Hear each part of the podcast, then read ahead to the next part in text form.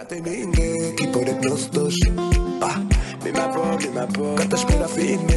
es el podcast de Libera.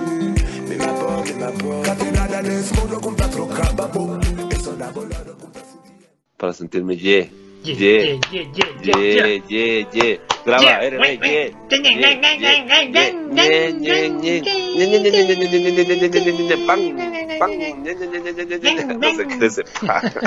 La del introducción, ¿ah? Lo máximo. Lo que sea.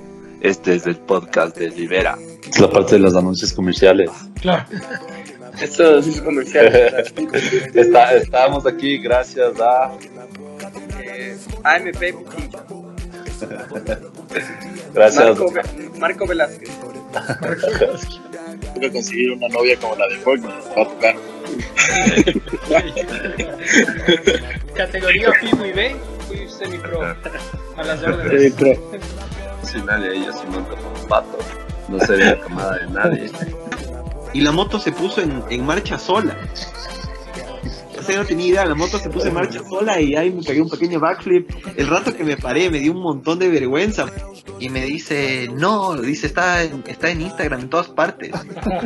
Y le digo, "¿En serio? no he visto. No sé si se acuerdan de Eric Sorby ustedes. Sí. Era súper amigo de, de Stuart, también fue pro. Él nos escribía por interno. Decía como que, oye, oye, ¿cuándo pasan la carrera? Hoy pasan la carrera.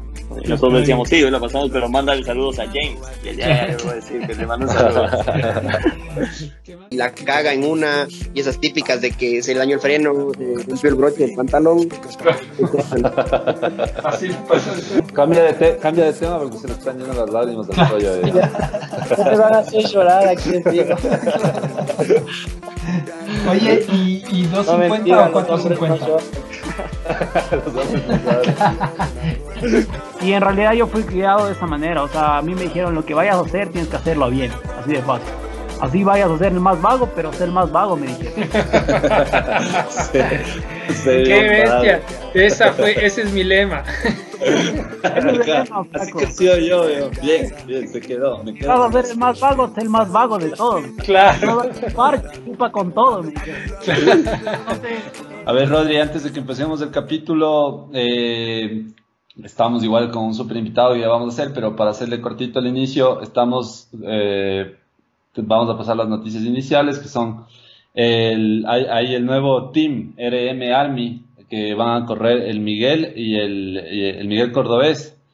Y el, y, el, y el RG también van a correr en este, en este team, entonces para que les, les, les estén chequeando ahí, que, se está armando medio chévere también este, este, este equipo. De Por, ley.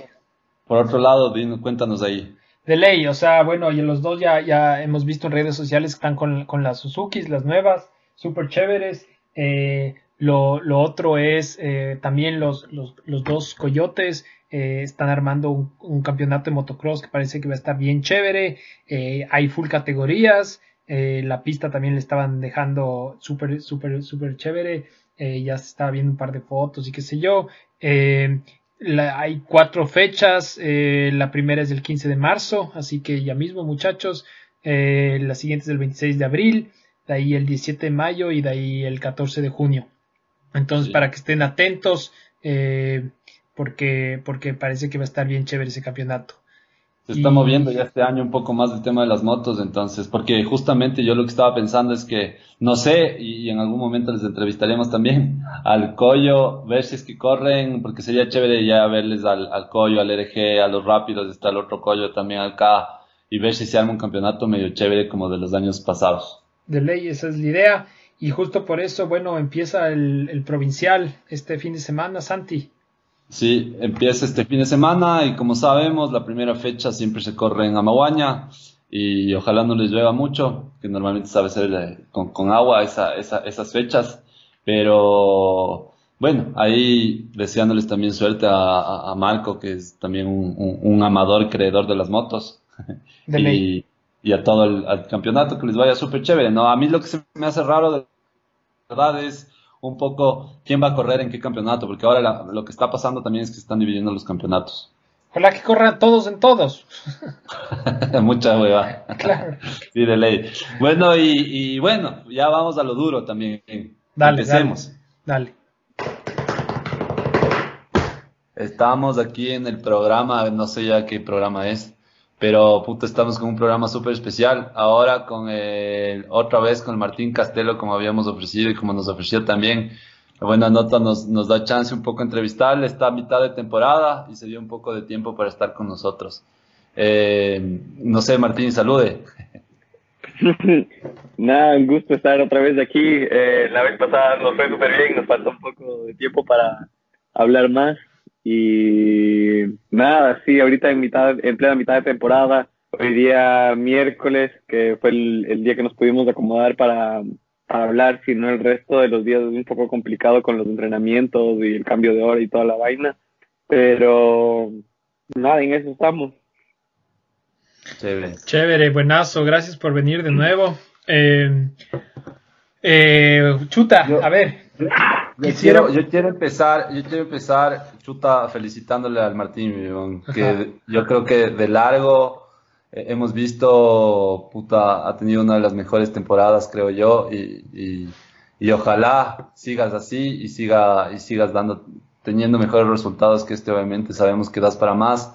Y, y chévere igual otra vez por, por, por recibir la invitación en, ese, en, este, en este momento que es mitad de temporada. Chévere escucharte y creo que todos los que sabemos de, o, los que nos gustan las motos, no es que sabemos, pero nos encantan las motos, vamos a aprender un montón de ti justo en estos momentos que, que es que son los, los, por ahora se podría decir los cúspide y, y, nada más yo que, qué puedo decir, loco, felicitaciones por lo que está pasando, creo que has tenido, no sé, ahí nos vas a contar cómo, cómo ha sido tu carrera, cómo estás ahorita y, y nada, otra vez, felicitaciones otra vez. Grandes, ustedes están, están marcando. Chévere. No, muchas gracias a ustedes. Siempre me gusta estar en el programa. Igual por mil gracias por el apoyo. Sé que he escuchado un par de los shows que han hecho igual yendo a la pista un par de días y da igual, gente siempre me escribe y dice, ah, estuvo tal persona en el show, sí. Entonces, obviamente el apoyo para mí es súper importante porque claro, muchas veces, y bueno, y en años pasados la gente, o sea, lo normal, digamos, se ve un poco la carrera en la tele y ya, y en verdad no sabes qué realmente está pasando, entonces espero obviamente en este episodio poder como que darles también un poco de lo que realmente pasa en nuestras vidas mientras, digamos, entre, entre fin de semana y fin de semana, ¿no? Que obviamente eh, la gente normal lo que ve es lo que pasa el sábado de noche y eso y, eso es todo. Entonces, pero en verdad pasan un montón de cosas durante las semanas, entre los entrenamientos, caídas, viajes, eh, mil cosas. en verdad, ahorita cuando estamos, de, ahorita es un poco más relajado porque tenemos un par de semanas libres, pero el rato que empiezan las carreras es una locura. O sea, o sea, pasa tan rápido, todos los años digo lo mismo. Esas primeras seis carreras pasan tan rápido, o sea, ni te das cuenta. O sea, en verdad desde, como desde noviembre de noviembre hasta que se acaban las seis primeras carreras pasa, literalmente parece que fueran dos semanas de lo rápido que pasa todo eso. Pero, ajá, ahorita estamos en el, en el break, creo que vamos tres semanas y tenemos tres más. Entonces, nada, reajustándome, recuperándome, eh, practicando lo que tengo que practicar y nada, mejorando igual cada día. Oye, Martín, eh, Primero, eh, sí, o sea, buenazo, esa es justo la idea, que nos cuentes un poquito, ya nos des una, una, visión interna de cómo es estar ahí, o sea, como tú mismo dices, nosotros vemos las, las, las carreras del fin de semana en la tele y ya, y un poco en, social media se ve un poquito, pero, pero hay un montón de cosas que la gente que nunca ha estado como nosotros, que nunca hemos estado metidos ahí, eh, no, no sabemos cómo es y ahí nos puedes contar. A mí me gustaría que, que, que dividamos esto en, en, tres partes. la primera me gustaría que, que hablemos un poco de, de un par de carreras. La primera del fútbol, claro. La, la, primera, la primera de, la, de, las, de las primeras carreras que, que, hemos tenido, o sea, de las primeras carreras tuyas, digamos, de esta primera etapa de, de, tu costa, eh, porque hubieron un par de, highlights que, me gustaría obviamente preguntarme cómo, cómo, cómo fueron desde tu lado eh, y después que hablemos un poco de, de, lo que tú decías, de cómo es la vida entre semana y la preparación para las carreras, qué pasa antes, qué pasa después, qué sé yo. Y después un ratito podemos hablar de, de lo que fue la, carrera de este fin de semana, que estuvo media buena para oír tu opinión, eh, pero concentrarnos en las, en, las dos primeras, en las dos primeras partes.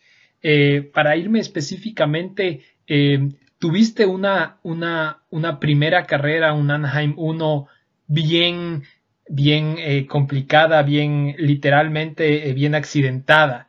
Eh, estabas, se te veía rápido, se te veía bien, pero, pero tuviste la verdad mala suerte, ¿no? O sea, ni siquiera fue, fue los dos accidentes que tuviste, o sea, casi accidentes que tuviste, no fueron culpa tuyo, ¿no? Cuéntanos un poco qué, qué pasó.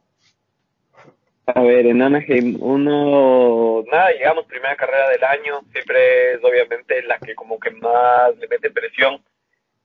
Eh, intento que sea para mí una carrera más, porque a la final de, después de eso tenemos todavía nueve carreras más, pero claro, es difícil un poco bloquear la presión de lo que es la primera carrera, está toda la gente de la industria, todos los amigos, familiares, tíos, primos, compañeros del colegio, etcétera, etcétera escribiéndote la buena suerte, va mucha gente de la industria a esta carrera. O sea, realmente es, es como la carrera más icónica del, del año. Todo el mundo está pendiente, todo el mundo está viendo, no sabes realmente cómo está tu nivel, cómo está tu físico, cómo está el setup de la moto, no sabes nada, no sabes, es, es, más, hasta la semana de la carrera no sabes ni siquiera contra quién compites, porque muchos de los equipos es secreto, o sea, este año llegó hasta el punto que Star Yamaha el día viernes montaron, montó Press Day el día viernes, eh, para que tengan una idea, el día viernes es el día de medios, entonces el día viernes les dejan montar a algunos pilotos, eh, hacen medios y es como para promover la carrera a nivel local. Tienen los canales locales y cosas así, entonces para que la gente venga al estadio, en pocas palabras.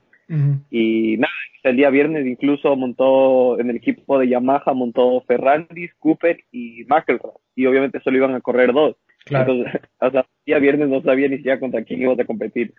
Pero nada, entonces. Y, y, perdón, perdón que interrumpa. Y claro, de hecho, ahí estaban, estaban, creo que todo el equipo Geico y todo el equipo de Yamaha, Star Yamaha, estaban todos inscritos para Anaheim 1, ¿no? Justo porque no querían decir quién iba a correr en cada uno. Exactamente, se inscriben todos los pilotos. Entonces, el rato que tú ves la lista dices, chuta, o sea, hay como. ¿Qué mismo? Como Motos Factory o 25 Motos Factory. Y, y, ajá, nada, obviamente ya después de eso, el día sábado ya se sabe quién corre y todo. Y nada, para mí el día empezó, realmente no me acuerdo también cómo fue en la práctica. Creo que, creo que bien, normal en la práctica. Tengo una tendencia de no no clasificar tan bien en tiempos y es algo que realmente he estado trabajando un montón. Eh, obviamente clasifiqué para, para el Night Show eh, en mi hit, eh, que fui el hit, fui el hit 2. tuve una buena largada, estuve como cuarto, de ahí pasé como a quinto y, y, nada, venía Oldenburg que estaba un poco más rápido que yo, venía atrás mío, estuvimos en una batalla un par de vueltas, se me puso al lado en los whoops y yo vi que se empezó a cerrar como hacia el lado izquierdo, entonces, o sea, ya él tenía la línea, no había, no, no había nada que pueda hacer y, y nada, faltando como dos whoops o algo así, eh, estaban muy grandes también esos whoops, o sea, el segundo set de whoops de Anaheim 1 o el primer set de whoops de Anaheim 1 estaba muy grande.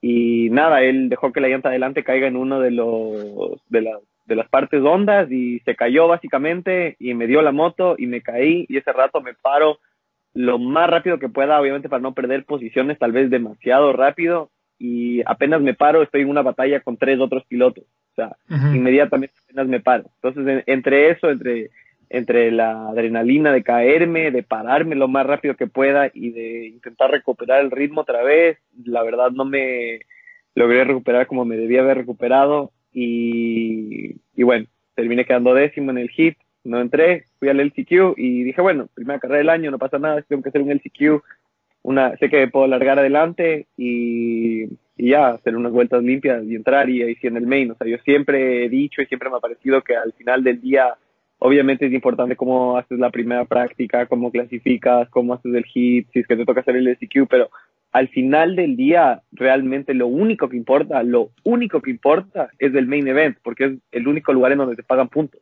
Claro.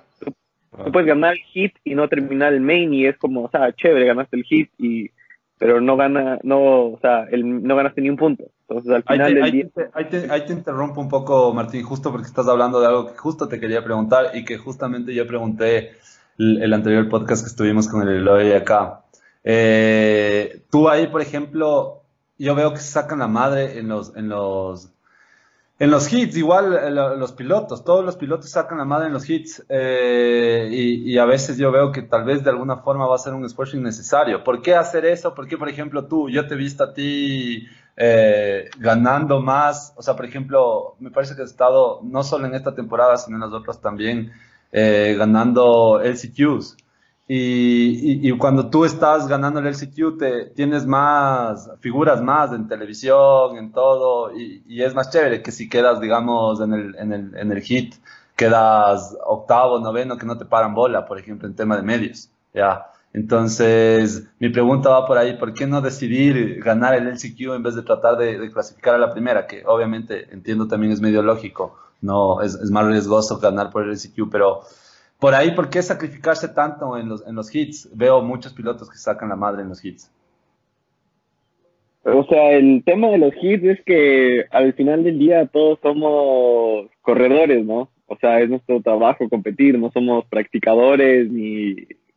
O sea, al final del día nuestro trabajo es competir y para eso es para lo que nos pagan y ese es, ese es el trabajo al final del día. Entonces es difícil también mantener las emociones el rato que sales en, digamos, en un hit, sales adelante y te quieren pasar, no vas, si sales tercero, no, o sea, es difícil como piloto decir, bueno, pasen, me quedo noveno, ya no importa, igual entro al main y eso es lo único que importa, o, ah. ¿me entiendes? Entonces es un poco más como que, el obviamente es que ganas tienes bonos, pero si es que no ganas nadie tiene bonos de, de ahí para abajo. Y entonces nada, coger y ese, es el tema, o sea, estás ya en un tema de la carrera, eh, de, carrera, por ejemplo, en mi caso, si es que yo eh, logro sacar un, un whole shot o algo así en un hit, voy a darle a todo, ¿por qué? Porque tengo que probarles a los otros equipos que soy de verdad, que estoy ahí para hacer mi trabajo y que no estoy ahí para dejar que me empujen y me manden hacia atrás. Entonces, muchas veces es, es por ese tema, o sea, realmente ese es el tema eso se ve mucho, yo creo, dentro del top 5, pero también ya viendo bien, o sea, obviamente que estaba en las carreras, la, ya las últimas tres vueltas, si es que estás séptimo, octavo, o sea, de sexto, de quinto para atrás, básicamente, la gente, la mayoría de veces, las últimas dos, tres vueltas ya está calmada. O sea, alguien no te va a votar por, por, el, por quedar séptimo en vez de octavo, pero tal vez sí por quedar tercero en vez de cuarto es un tema más como ya de, pica, porque eso te digo, somos corredores, somos pilotos, queremos competir, no quieres nunca que el de al lado te gane y, y es por eso, básicamente. Claro, justo, justo la verdad es que justo lo que quería escuchar de alguna forma. Estar claro simplemente para toda la gente, obviamente es es súper diferente escuchar ya desde, desde tu punto de vista que ya eres un piloto profesional, que trabajas ahí, que toda la información que nos está dando el Martín obviamente es, es súper, súper de primera mano, entonces vale la pena, o sea, me valía la pena que nos aclares esto. Eso para empezar. De ahí, Rodri, ¿qué más? Eh, no, o sea, bueno, entonces eh, tú estabas diciendo que eh, entraste al LCQ y nos ibas a contar que, cómo te fue en el LCQ. Bueno, entonces entré al LCQ y antes de entrar, obviamente yo sabía que no, o sea, que tenía que largar bien y aparte de eso mantener mi ritmo y, y bueno, pensé, pensé que en teoría iba a ser una carrera no tan dura, ¿me entiendes? Era más como para ya entrar al main y el enfoque era en eso, o sea, el enfoque estaba siempre, el enfoque principal siempre fue estar en el main. Claro. Y nada, el rato que, ah, y antes de salir, mi entrenador me dice, oye, quiero que estés pilas, dice, porque esos whoops están haciendo pedazos y me parece que en el main van a estar saltando todos. Dice, entonces ahorita, si es que tienes chance en el LCQ, sal y échale un ojo, si es que puedes, practica un par de vueltas saltar los whoops para que llegues al main y estés ya listo. Entonces el tema fue que salí segundo, salí a través de Moseman, eh, venía segundo y el rato que entramos a los whoops, él se resbala un poco en la curva antes y estaba en mi línea, entonces yo no, no pude ponerme al lado ni nada y él salta a los whoops adelante mío. Y ese rato me cogió un poco desprevenido, intento saltar los whoops, le caigo corto al primer triple, me pasa este man de la Yamaha, Aaron Tanti, australiano, me pasa en los whoops y bueno, estaba tercero, entonces yo digo, bueno, ahora sí, ya empieza la carrera y nada, él, él, se descontrola un poco, se va hacia el lado derecho, antes, justo antes de un ritmo, y yo pensé que ya se iba a caer hacia el lado derecho, porque le vi que se dio contra las pacas, y yo venía completamente del otro lado, venía en el lado izquierdo. y nada, se descontroló, se fue hacia la izquierda y ya, o sea, fue tan rápido todo que no tuve tiempo para pensar nada. Eh, la siguiente cosa que sé es que ya estoy cayéndome, eh, eh, me golpeé muy duro todo el lado del cuerpo, la pierna, las costillas, la cabeza y ese rato no me podía parar porque el cuerpo automáticamente empezó a vomitar. Entonces estoy, siguen corriendo, estoy en el piso sin poder respirar y una vez que ya puedo respirar, em, empiezo a vomitar. Entonces después de eso, bueno, me sacan y, y esa fue la primera carrera. Eso, esas son cosas que no vimos nosotros, Claro. O sea, claro, esa, esa parte no, no vimos. Nosotros solo vimos que, que, lo que nosotros vimos es que, claro, al final tuviste dos, dos caídas que ni siquiera fueron culpa tuya. O sea, que se te cayeron al frente y tú no tuviste chance de hacer nada. Y, y en, en, la primera es, creo, donde te golpea la moto, se ve también en, la, en, en el video. Eh, pero claro, de lo que cuentas, la segunda fue la, la, la más dura. Eh, y bueno, y después eh, me imagino que, te, te, chequearon todo y, estabas, por suerte, en ninguna lesión, qué sé yo, solo bien, bien golpeado, me imagino. A ver, entonces esa semana terminé, terminé súper adolorido, helado, ese rato, eh, o sea, sabía que estaba bien, que me estaba unos días de reposo. Esa semana creo que no entrené toda la semana para recuperarme bien para St. Louis fuimos a St. Louis y ese más bien fue un fin de semana, digamos, un poco tranquilo. Me caí igual en el hit, me acuerdo. Estaba, creo que estaba quinto o cuarto y, y sal, sí, me descontrolo en un ritmo un poquitito y me salto hacia la izquierda y les caigo encima unas pacas y me caigo.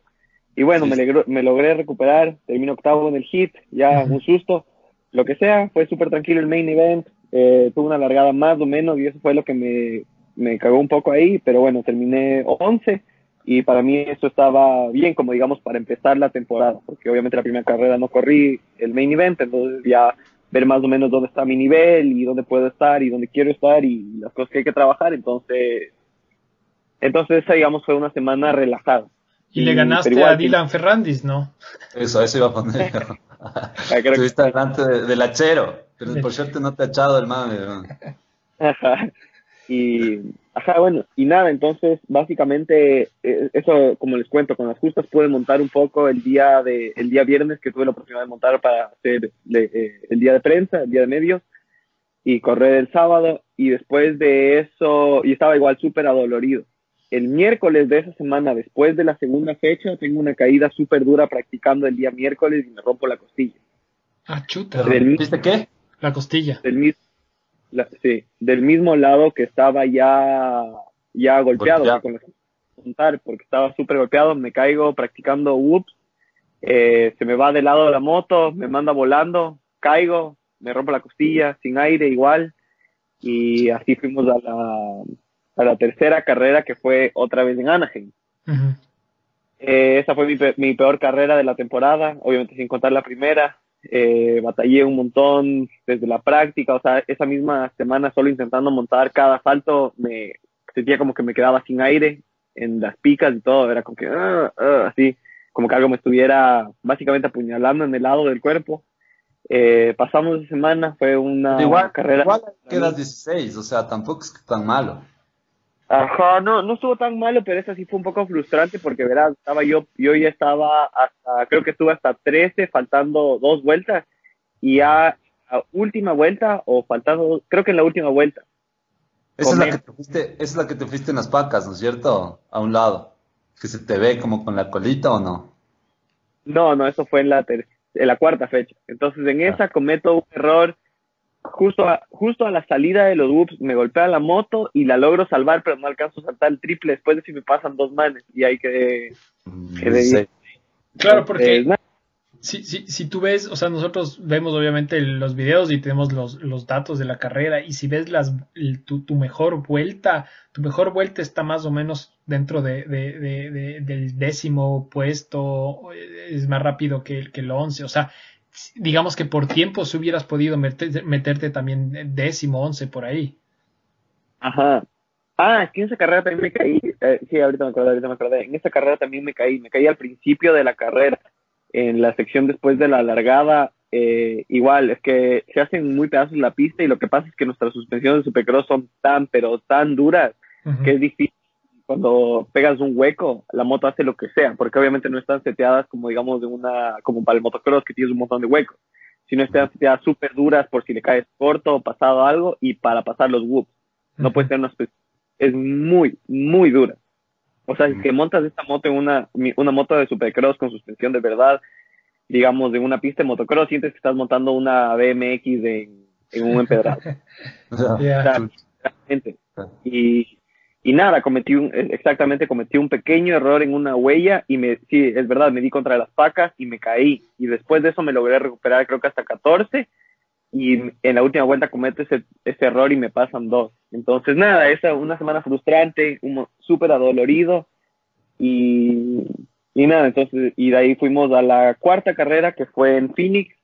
Eh, tuve mucho mejor, esa fue Triple Crown, tuve mucha mejor clasificación, creo que clasifiqué 12 de los tiempos, que fue bueno para mí, porque había estado batallando un poco con eso. Y de ahí, nada, ya nos preparamos para el show de la noche. En el primer main de esta cuarta fecha, no tuve una largada tan buena, pero creo que fue el, el, main en el que mejor monté. Entonces logré montar súper bien, estuve, estuve peleando con mi compañero equipo y creo que terminamos 10 y 11, ¿ya? que, pero me sentí fuerte, me sentí bien y me sentí, digamos, listo para los otros. Y de ahí, ese fue el primer main. En el segundo main, eh, saco mi primer hole shot. Algo, me acreditaron con el hole shot, pero en realidad salí como después de la segunda curva y estuve como tercero o tercero creo, y bueno, me logré mantener eh, decentemente, no también como hubiera querido, eh, la pista estaba haciendo pedazos y creo que estuve, si no me equivoco, creo que estuve octavo o noveno hasta la última vuelta. En la última vuelta me igual pego un, un hueco en los whoops y me, y me disparo hacia el lado izquierdo y justo estaba mi compañero de equipo ahí y nos damos los dos, me saqué la madre, me caigo otra vez del lado izquierdo la moto se hizo pedazos, el volante hecho pedazos, o sea, las maniguetas, radiador, algunos plásticos, ni me acuerdo qué más. Y me caigo tan duro, me paro de una sin aire, toda la recta que fui hasta la, hasta la llegada, estuve sin aire, intentando, la típica, intentando eh, recuperar la respiración y esa creo que terminé, creo que tres el segundo main me parece, después de la caída. Entonces, nada, frustrante, obviamente, ya después de faltando dos curvas, perder la, la posición, lo que hubiera sido una, un buen main para mí. Y nada, entonces en eso, en estos Triple Ground, viendo desde la tele parece que sí tienes un montón de tiempo, pero realmente no tenemos casi nada de tiempo, porque si te pones a pensar, tenemos que estar como 20 minutos o media hora antes de que empiece la carrera y abajo, y tenemos una vuelta de reconocimiento para el primer y el tercer main. Entonces, realmente tienes solo como 15 o 20 minutos de estar en el camión tomando agua, recuperándote un poco. Entonces, en eso, el tema fue que la moto estaba hecha a pedazos, estaba destruida y los mecánicos estaban intentando cambiar el volante, ver que la llanta esté recta, el embrague, ni me acuerdo qué más. O sea, sí, la moto realmente estaba hecha a pedazos. Entonces, los mecánicos intentando cambiar, parecía que ya no íbamos a llegar al último main.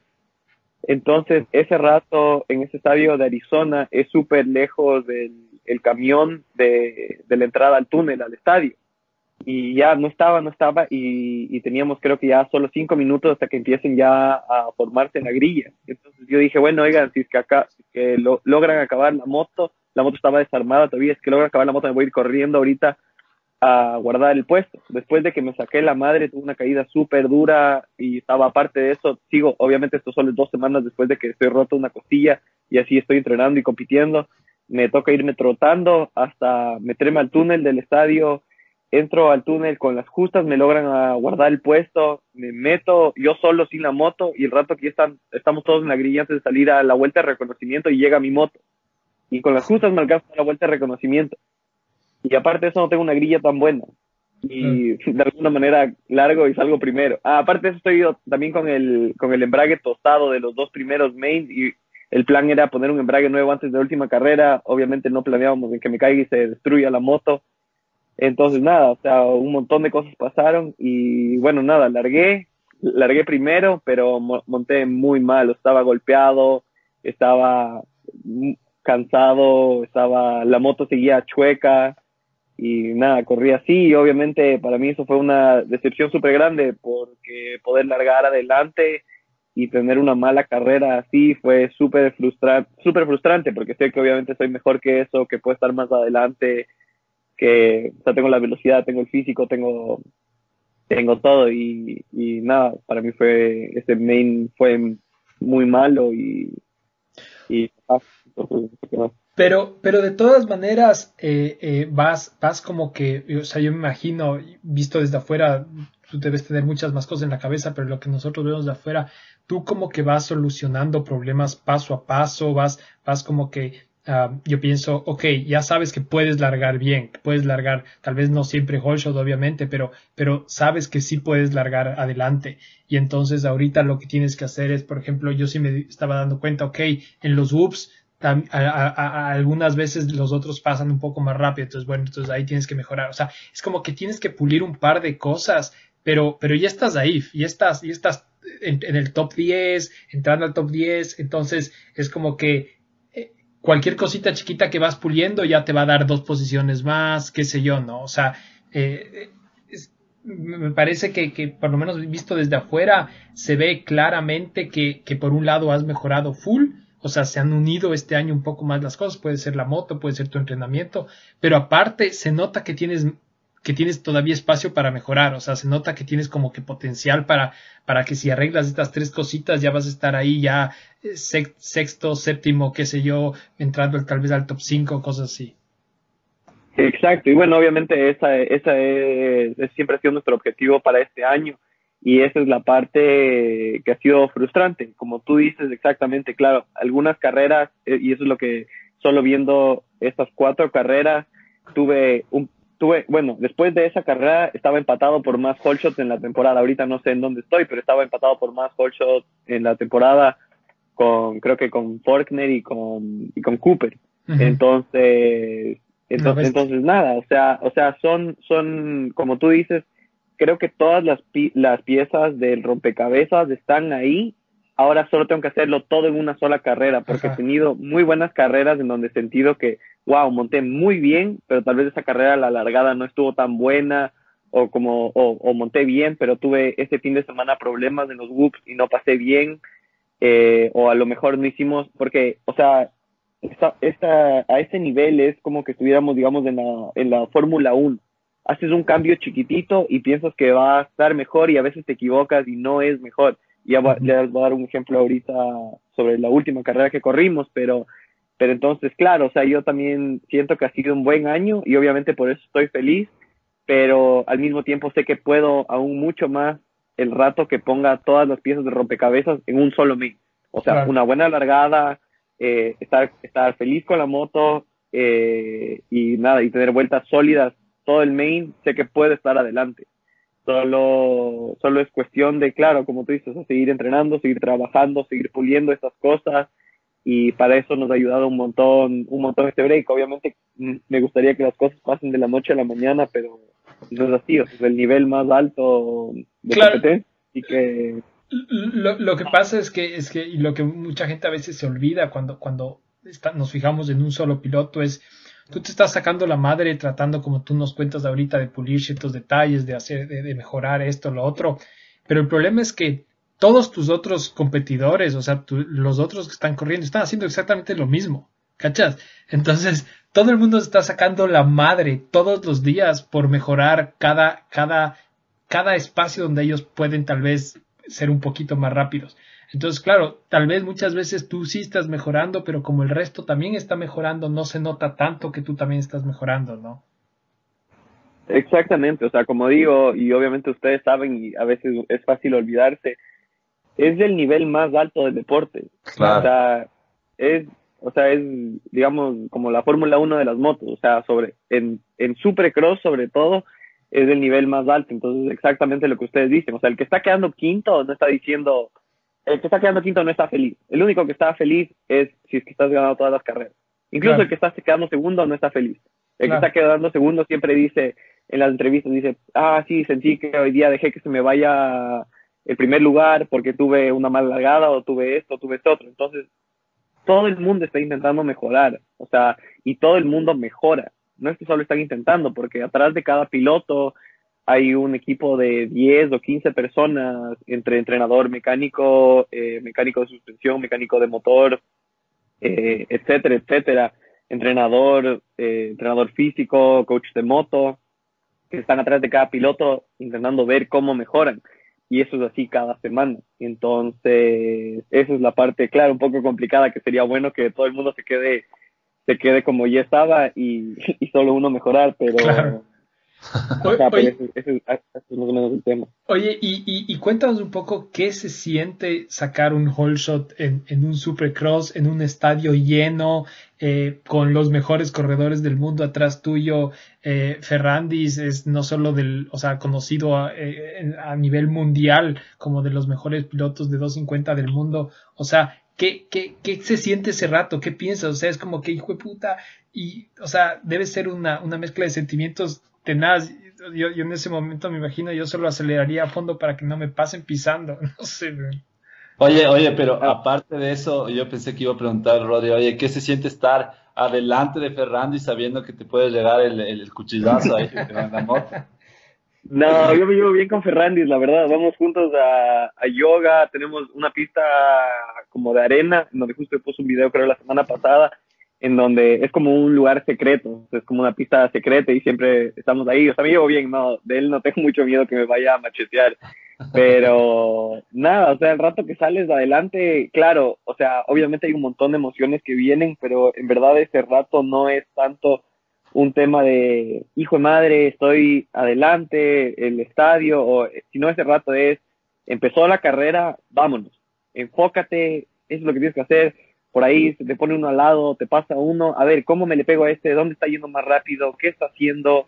¿Qué, está usando una línea diferente? ¿Está saltando un ritmo diferente? ¿Está, ¿Qué está haciendo? O sea, es, un es un enfoque, o sea... Súper concentrado, digamos. Ajá, claro, porque si el rato que te dejas llevar por esas emociones de salir primero, el público, me estará viendo mi mamá por la tele, hasta eso ya está último. Claro. Entonces, ajá, es un tema de estar, obviamente, claro, eh, durante la semana es increíble como que pausar un poco la rutina y, y darme cuenta que realmente, o sea, el agradecimiento que tengo con Dios y con todas las cosas que han, que han hecho que mi vida se transforme en eso y realmente estoy viviendo el sueño de mi niñez y, y obviamente nunca falta el agradecimiento, obviamente, a toda la gente que me ha llegado aquí, la gente que me apoya, y todo eso, pero el rato que estás en la carrera, estás ahí para hacer tu trabajo y estás enfocado al 100% y estás viendo cómo puedes ser un poco mejor cada vuelta. Entonces, es, es un tema más o menos de, de eso, encontrar un balance entre las dos cosas. Claro, porque, claro, si es que le hubiera si es que le hubiera dicho al, al Martín Castelo de 10 o de 12 años, que les decía a sus amigos del colegio que él iba a ser pro y que iba a vivir en California, que, que soy pro y que vivo en California. O sea, estaría saltando en una sola pata, pero al mismo tiempo tengo que ser realista y siempre querer mejorar, eh, siempre buscar ser mejor y nunca, porque es fácil obviamente a este nivel como que estar contento en donde estás. O sea, ya soy estoy viviendo mi sueño, compito en un estadio diferente cada semana y, ya, hasta ahí quedó. Entonces, para evitar un poco eso, obviamente siempre tengo que ser duro conmigo mismo y seguir intentando mejorar. Entonces, es difícil a veces también manejar un poco eso, los sentimientos. Estando... yo, yo te quiero, ay, perdón que te corte igual. Ay, yo voy a ser medio, medio grotesco ahorita con la pregunta y medio, medio, de, la emoción, felicidad que nos bajamos, no sé, ahorita si es que te entra medio feo, pero eh, yo quiero preguntarte cómo es tu sentimiento eh, con el tema de la edad. O sea, sabemos que la, gente, bueno, sabemos que por ejemplo Ferrandis es un piloto que no, es joven tampoco, pero obviamente le está teniendo, uh, ahorita él viene de, viene de otra escuela y todo, pero ¿cómo es tu sentimiento sobre todo con la edad ahorita que no te da más presión también, porque obviamente sabemos que los que están atrás también son chiquitos y como habríamos hablado antes, vienen de, de esta escuela del motocross que normalmente son gringos que, que, están, están desde chiquitos y todo, entonces por eso tuvieron más chance, pero, pero qué presión también te juega ahí un poco la edad, eso es, eh, quiero decirte yo. Eh, o sea, el tema de la edad, realmente no creo que estoy en un momento crítico aún, tengo 24 años. Entonces, oh, definitivamente hay pilotos que son más jóvenes. Ahorita se ven Jed Lawrence, eh, Pierce Brown y pilotos que tienen menos de 20 años que están entrando y son súper rápidos de una. Eh, el tema es que al, al final del día los equipos siempre les va a gustar que sea rápido tengas la edad que tengas y eso ha sido probado una, una y mil veces. O sea, mira a Alex Martin, Alex Martin está en mi misma categoría y tiene 30 o 31 años. Claro. Entonces, eh, o sea, mientras sigas siendo rápido y estés adelante, creo que estás bien. O sea, igual, de, o sea, si te pones a ver, hay muchos pilotos de punta que son mucho mayores. Creo que Craig tiene 29, creo que Decotis tiene 28, Creo que, entonces siempre, o sea, hay pilotos mayores. Obviamente, cada año, cada vez que cumpleaños, digo, chuta, ya ahorita este sí es del año de empezar a ir rápido, pero estoy intentando lo que más puedo. Estoy, estoy, no estoy dejando nada en la mesa, no estoy, no estoy cortando, no estoy tomándome ningún atajo, o sea, estoy haciendo todo de la mejor manera que, que creo que puedo hacer para, obviamente, claro, vencer eso también y intentar mejorar lo, antes posible, porque claro, como tú dices, obviamente se sabe que estas carreras, o sea, y estas profesiones no duran para siempre. Si es que tengo suerte y llegaré tal vez a los 30, 32, 33 años, pero más allá de eso es solo algunos pilotos llegan. Entonces, claro, claro para ir rápido. Sí, sí. Bueno, bueno, y entonces Triple Crown, eh, eh, tuviste, tuviste un par de buenos highlights, eh, había un par de fotos de, de, tu whole shot increíbles. y, ah, pero, pero como tú mismo decías, fue, la verdad, no fue los resultados, no fueron los resultados que te esperabas. Siguiente semana, Oakland, tienes creo que tu mejor resultado, tu mejor resultado hasta ahorita, décima posición. Eh, Cuéntanos un poco cómo, cómo, cómo, cómo fue esa carrera. Oakland fue bien desde el principio, fue mi mejor práctica, eh, quedé noveno en la, en la práctica. eh, después de eso, el hit, tuvo igual una buena largada, creo que quedé quinto o sexto en el hit. Y nada, o sea, fue, una, fue un día en verdad bueno, todo el día fue bueno, creo que no tuve ninguna caída ni nada, me sentía mucho mejor eh, físicamente, eh, mentalmente también más calmado y nada, en realidad fue un día, un día bastante bueno para mí. Practiqué bien, clasifiqué bien, buen hit y en el main lo único que falló fue la alargada un poco y de ahí, claro, ir pasando, pasando y terminé décimo, cerquita del noveno y, ajá, entonces esa fue realmente una carrera para mí no, digamos, increíble, pero muy sólida. en realidad fue un fin de semana muy sólido y después de eso ya la última carrera que fue que fue la de San Diego eh, en esa igual eh, practiqué o sea en las clasificatorias clasificaciones del día estuve estuve bien creo que en la en la primera eh, no me acuerdo qué posición estuve pero estuve bien en la primera después de eso hicimos un cambio en la moto pensando que iba a ser bueno y la segunda clasificación quedó penúltimo en mi grupo o sea creo que estaba pues puesto 19 en la general y ese rato yo, yo dije, no, tenemos que volver al cambio, o sea, devolver la moto donde estaba. Volvemos y creo que termino clasificando 12 o 13 en esa. Entonces, ahí, para que más o menos te des cuenta que un par de clics, un par de, de cosas que cambiamos realmente hacen 5, 6, 7 posiciones de diferencia. Y esas son las cosas que a veces son difíciles como que de explicar, porque le ves a un piloto, Tomac, por ejemplo, en años pasados, ha sido uno, uno de los que más cuenta te das que un fin de semana va y gana por 17 segundos y el siguiente fin de semana queda noveno. Y mm. es el mismo toma, tiene el mismo físico, tiene la misma habilidad, tiene la misma moto, lo único que cambia es la pista y cómo la moto se acomoda a la pista. Entonces, a veces sí influye un montón la, la moto y no la moto como tal, sino el setup de la moto para esa pista específicamente y cómo se va a ir rompiendo la pista durante el día y durante la noche también. Y en, esa, en San Diego tú ganas el, el LCQ, ¿no? Ajá, entonces en San Diego tuve un, un pésimo hit, me terminé cayendo, me paré, creo que igual terminé décimo el hit. Y bueno, fui al LCQ, largué, me parece que largué segundo, tercero, eh, pasé, llegué a primero y, y ya. O sea, lo importante en los LCQ sí es obviamente ahí sí es, creo que la intensidad no es más alta que un hit, obviamente porque el nivel es más alto en el hit, pero la intensidad es muy alta, sobre todo porque si estás en, tercero o cuarto, estás en una posición demasiado riesgosa, porque siempre hay un quinto o un sexto que está ahí, y ahí sí es la matar. Ajá, ahí sí es la matar. Entonces ahí el plan para mí era una buena largada y lograr llegar a primero lo antes posible.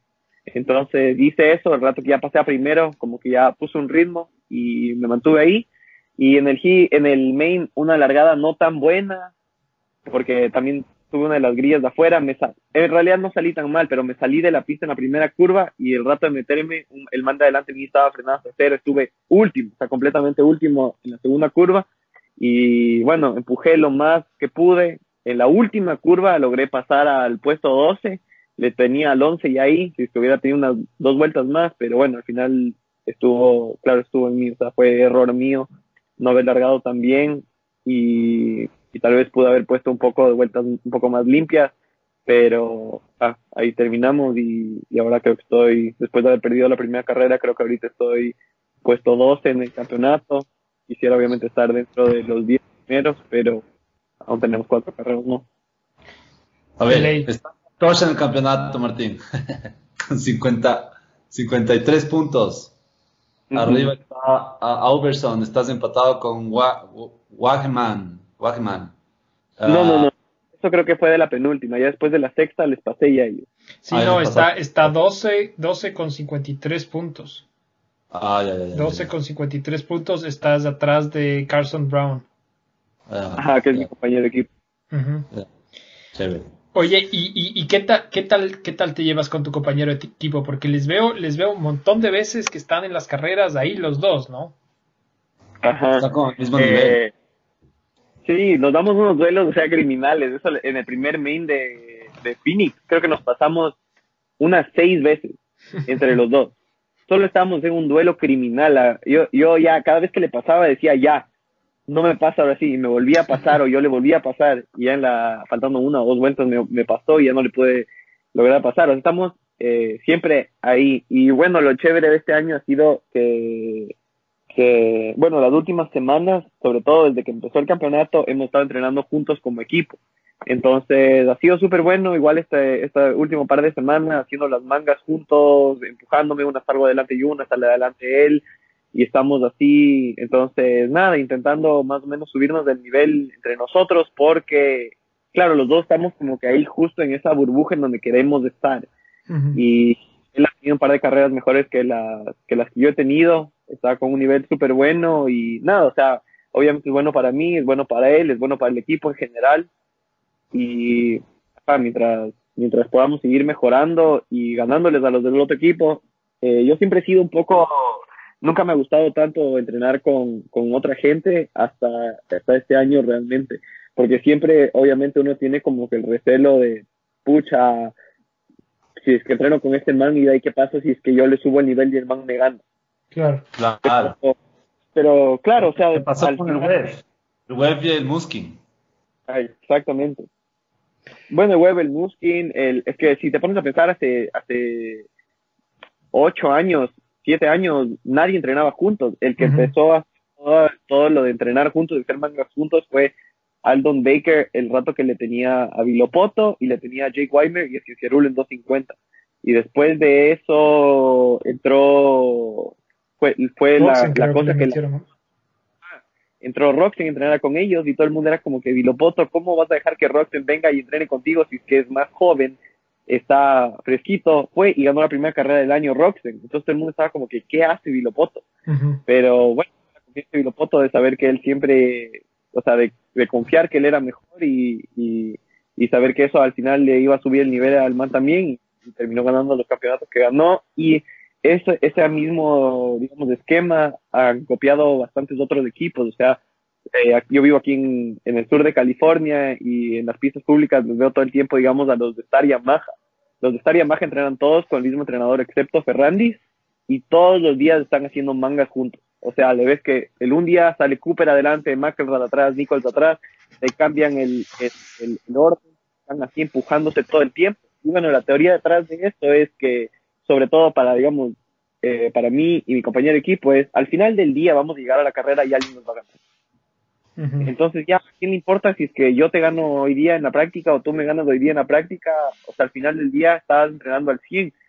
Y muchas veces lo que es difícil es, es encontrar ese ritmo de carrera durante la semana, sobre todo que no tienes a alguien que te, que te esté presionando. Porque muchos de los errores que cometemos ya en la carrera no es porque no sepas montar o porque la pista esté muy diferente o cualquier cosa, sino es por la presión de estar a un ritmo de carrera, que tienes alguien atrás tuyo y alguien adelante todo el tiempo. Claro. Oye, y, y, justo ya que tú tocaste ese tema, eh, eh dame, dame, un segundito antes de que sigas. Yo digo, justo, justo, justo el Ferrandis no debe entrenar con, con, con, el resto porque el man debe estar, el man ya sabe montar, el man debe estar practicando solo hachazos nomás. sí, él tiene, él tiene otro entrenador, el entrenador de él es David Bullman. El entrenador de hachazos. No, mentira. Eh, David, David es, es, ex pro francés, conocidísimo, era un capo el man. O sea, súper bien. Eh, es de la época como de, de Carmike, Exacto. Eh, yo lo que te iba, justo el comentario que iba a hacer es, eh, un poco tenía una preparada la pregunta para después, pero ya que tocaste el tema, yo justo en esta semana, el lunes, creo, vi, vi en, el, en, el, Instagram de, de Roxen eh, él no estaba entrenando, pero él estaba ayudando a entrenarle a, a, Brayton. Y, de lo que he oído siempre de ellos, ellos están entrenando siempre juntos. De hecho, la primera carrera que gana Roxen eh, gana con la suspensión de, de, de Brayton. Y, yo pensaba, o sea, chuta, estar los dos ahí entrenándose y diciéndote, oye, pero coge esta huella o, si le sigues y le ves, chuta, este más se me está yendo en esta curva o, o, también principalmente, además me imagino compartiendo un poco de información sobre los settings, eh, es una ventaja gigante, ¿no? Que por ejemplo el Tomac y el Cinciarulo no creo que tengan, porque de lo que he oído, el Cinciarulo entrena más bien con el Roxen y Tomac entrena, ha entrenado toda su vida solo, ¿no? Exacto. Bueno, toma que en realidad en los últimos años y ahorita que ya volvió de la lesión Jeremy Martin, Jeremy Martin vive con Thomas, pero eso no lo hace muy público ni, ni digamos ponen en redes sociales de ellos haciendo mangas juntos ni nada, pero ah. desde el último año antes de que se lesione Martin, Martin estaba ya viviendo en Colorado eh, y entrena con Thomas. Ellos dos entrenan juntos. Ah, interesante, claro, eso no sabía. Ajá, ajá, pero muchas, claro, muchas veces, o sea, claro, como que está entrando un poco, siempre y cuando tengas una buena, una buena relación con tu compañero de equipo, se está volviendo muy popular hacer eso, o sea, hacer las, hacer las mangas juntos, compartir el, el, acaba de subir una foto también con Plessinger, por ejemplo, pero bueno, ahí, ah. ahí Video Fast, ah, bueno, no, también son de la misma categoría. Yo lo que te iba a decir, más fácil debe ser si es que un equipo está en una categoría y después la otra, pero no mucho tampoco. Claro, ahí da un poco menos, claro, más, más que nada es del ego de uno, ¿no? O sea, todos queremos ser machos alfa al final del día y no quieres que nadie te gane. Y sobre todo no quieres que nadie te gane peor practicando, peor al frente de alguien más. Claro. Y así es que te ganan el sábado, no importa, pero claro, eso es la, eso es lo que, esto básicamente es, porque claro, obviamente no quieres que te esté ganando alguien todos los días de la semana, pero muchas veces eso es lo único que te va a hacer subir el nivel. O si es que, como en mi caso, que estamos en un nivel súper cerca, yo y mi compañero de equipo, lo único que nos va a hacer ganarles al resto es que yo le empuje a él y que él me empuje a mí.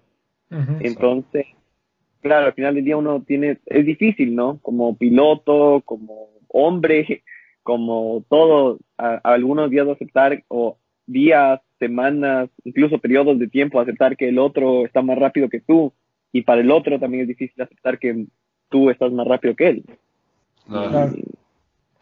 Y, bueno, yo creo que lo más importante es, claro, siempre, siempre y cuando tengas un buen, una buena relación con el compañero de equipo, nunca va a ser tan mal. Entonces, por eso ves, claro, Barcia y Plessinger se, llevaban, se llevan súper bien, entonces están haciendo eso. Pero cuando Webb era el compañero de Barcia, no se llevaban para nada, entonces nunca les veías entrenando juntos. Claro. Oye, y, y, bueno, ahorita ya están en, en la pausa de tu costa. Eh, tú obviamente sigues entrenando, pero ¿tienes tú más tiempo libre? ¿Cómo cambia tu rutina? Y pasemos un poco a que nos cuentes un poco cómo es tu rutina entre semanas. Acaba la carrera, el sábado en la noche, ok, el domingo entrenas, el domingo te, no haces nada, te quedas dormido. O sea, haces solo cardio. Cuéntanos un poco cómo es la rutina y después en esta pausa, ¿se mantiene la rutina o qué es lo que cambia? O sea, en realidad las dos son súper ocupadas. Claro, uno pensaría que ahorita tenemos más tiempo, pero es que el tema es que ahorita esto es, claro, es un break que no estamos compitiendo, pero todo el mundo está sacándose la madre entrenando, testeando, mejorando la moto, mejorando ellos, porque como te digo, nadie está feliz, ni siquiera el que está ganando y liderando el campeonato dice, bueno, me voy a ir de vacaciones a Hawái un par de semanas. Entonces, bueno, más o menos para que tengan una idea de la rutina, el rato que estamos compitiendo es, o sea, estás a full. El día, digamos, el día sábado es la carrera, compites, eh, no llegas al hotel como hasta medianoche, tienes del, si es que es lejos la carrera o cerca, eso depende, pero usualmente en las que tenemos que volar, te, te compran el vuelo más temprano, que sale tipo 7 o 8 ya de ahí del aeropuerto, tienes que estar una hora, una hora y media antes del aeropuerto, tienes que despertarte un par antes de eso, entonces estás despierto el día después de la carrera a las 5 de la mañana más o menos, te levantas, vas, viajas, vuelves, ese es un día de recuperación, haces lo que tengas que hacer ese día en el gimnasio de recuperación. El día lunes entrenas, o por lo menos en mi, la manera que estaba mi cronograma era lunes, eh, entreno, eh, muchas veces martes es día de cardio, miércoles se entrena, jueves es día de viaje, viernes es día de, de medios ya en, el estadio y el sábado compites y el domingo otra vez vuelves recuperación, lunes entrenamiento, martes cardio. Entonces, sí, pero no es que el, igual el día que estamos montando eh, es dos veces al día gimnasio. Gimnasio en la mañana antes de la pista, montas y de gimnasio en la tarde.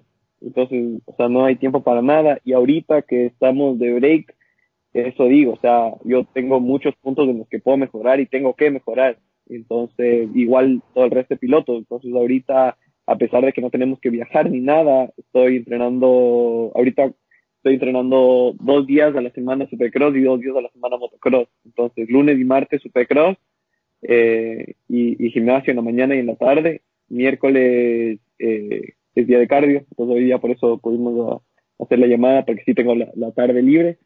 Y jueves y viernes motocross, sábado día de cardio y domingo es el único día de descanso. Y prepararse ya para el día lunes porque toca lavar el, o sea, que los trajes estén limpios, ocuparte de cosas pequeñas, lavar la ropa, hacer compras del supermercado, cosas así. Justo eso te iba a preguntar, porque claro, o sea, uno oye el, el, el, el, horario que tienen ustedes y es como que en la mañana eh, eh, gimnasio, después motocross, después gimnasio, después de esto que dice que bla, bla. Y, y, y, y, yo sí me pregunto, ¿y cuándo haces compras? ¿Cuándo lavas ropa? O sea, porque te toca hacer todo eso, ¿no? O sea, no es que no es que no tienes que hacer nada más, ¿no? Tienes que tener una vida igual como todo el resto, ¿no? Claro, exactamente. Y e, es, lo que digo, o sea, el cambio de vida de Ecuador acá te pega al principio duro, porque, claro, la mamá te da lavando la ropa, o quien sea te da lavando la ropa y ya y no te preocupas de eso, pero claro, yo estando acá es exactamente eso, o sea, y, aparte de eso, el rato que estás compitiendo es empacar y desempacar cada semana. O sea, que... Claro. O, o, o, sea, o dejas algunas cosas en el, en el camión o lo que sea, pero... Ajá, entonces realmente para los pilotos de 450 es, es más duro, la verdad, porque si te pones a pensar, empiezas, empiezas la primer, el primer fin de semana de enero que este año creo que fue el 4 de enero. O sea, año nuevo, olvídate que te quedaste despierto hasta medianoche. Navidad, olvídate que te pegaste un vaso de vino. Antes de eso, cualquier otra cosa, o sea, de eso ya olvídate. Familia, ya, chao. Te quedas ahí, le das el abrazo de feliz año a las 9, que, porque así ya te toca entrenar. O sea, este año. Con leche este año fue año nuevo en el, jueves, o sea, el, miércoles era el viernes, el perdón, el miércoles era primero. Entonces, ¿qué vas a hacer si es que es la semana de la carrera y el siguiente día tienes que correr, el siguiente día tienes que entrenar, no te vas a quedar hasta medianoche ni irte de fiesta ni nada, o sea, todo eso se, se acaba ese rato. Y y ajá, entonces para los pilotos de 450 para que tengan, obviamente les vemos todos los fines de semana en la tele, pero nunca se piensa realmente del, de la intensidad de vida que llevan ellos, porque empiezan a correr el primer fin de semana de enero tienen, hasta ahorita no han tenido ningún break, no tienen ningún break hasta después de Denver, que es del 11 de abril, o sea, el fin de semana del 11 de abril es el primer break que tienen ellos, un fin de semana. Y después de eso ya no hay ningún break hasta que se acaba la temporada de motocross, que estamos hablando el 2 de mayo, de supercross, perdón, el 2 de mayo. O sea, ya estás mayo y has tenido solo un fin de semana libre. Y después de eso, sí, este fin de semana, después del 2 de mayo, es un fin de semana libre, pero todo el mundo está testeando para la temporada de motocross. Y de ahí, después de 17 fines de semana, de 18 fines de semana seguidos, con un solo fin de semana de descanso, empiezas la temporada de motocross y tienes básicamente 12 carreras más. Y de ahí, aparte de eso, los pilotos que compiten el, el Destination, te toca quedarte preparado un mes entero más. O sea, si es que ya acabaste la temporada, que este año se acaba el 29 de agosto, te toca quedarte preparado hasta el 26 de septiembre. O sea, cuatro semanas enteras más que te toca quedarte preparado. Y después de eso, acabas ya el 26 de septiembre, digamos, si que corres el Destination, y el 20, el 18 de octubre es Monster Cup. O sea, tienes dos semanas después de eso. Y una vez que ya se acaba Monster Cup, ya es hora de prepararte para el Supercross porque ya casi es noviembre. Claro.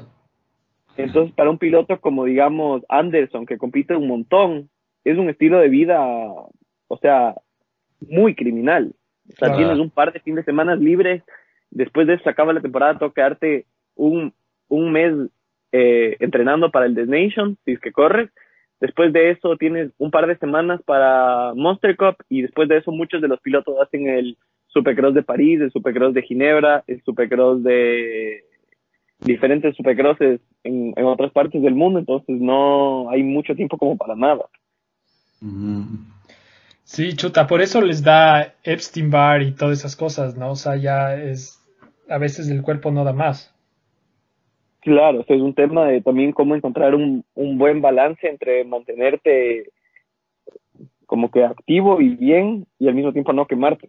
Claro. Claro, debe ser difícil. Oye, Martín, yo tengo una pregunta. ¿Ustedes siempre regresan a la misma pista después de, de o sea, su pista de entrenamiento después de, de, de, cada carrera? Sí, después de cada carrera, lo que no vuelve es el, el, el camión, a menos que sea de las carreras cerca. Pero si que ya es, es, lejos, el camión se queda en, en donde, donde sea que tiene que quedar entre la una carrera y la otra. Pero claro, los pilotos siempre vuelven a su base. Eh, yo como compito a la costa oeste, siempre vuelvo acá a California. Pero los pilotos de 450 muchas veces hacen la mitad de la temporada acá en California y la otra mitad en Florida porque es más corto el tema de los viajes. Pero mm. de la misma manera, algunos pilotos, como por ejemplo en el contrato de todos los de Star Yamaha, está que ellos tienen que obligatoriamente vivir en California, porque acá está el equipo, acá están los mecánicos, acá está el, digamos, el, el, taller del equipo y está el entrenador y están los compañeros de equipo, entonces no tienen la opción de irse a, a Florida. Entonces, por ejemplo, un piloto como McElrath ahorita, todos los fines de semana le toca más de siete, ocho horas de, de viaje cada fin de semana, de ida y de vuelta. Claro.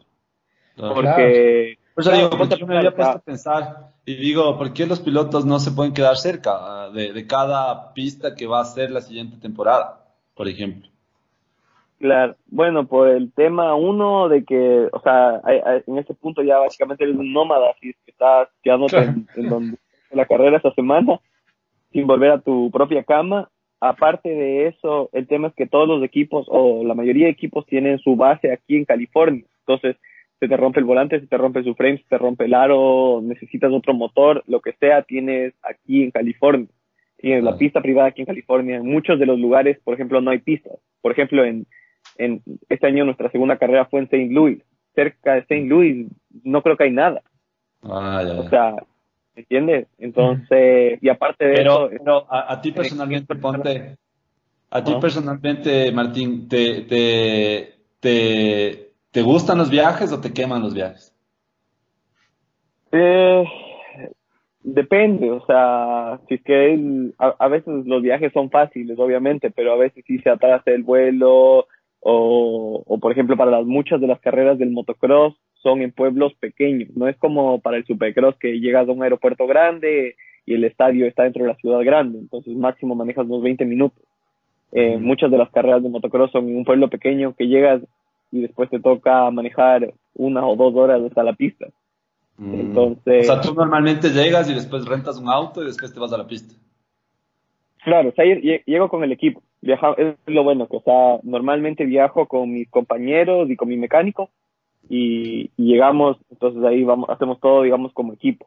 Ese rato una minivan o dos carros grandes y estamos todos en el mismo hotel y, y entonces, ajá, el tema no es tan, tan, tan quemado. Pero bueno, por eso mismo muchos de los pilotos, aparte de tener el, el semi, o sea, el camión de la, de la, del equipo, tienen su propio motorhome que les acompaña a todas partes.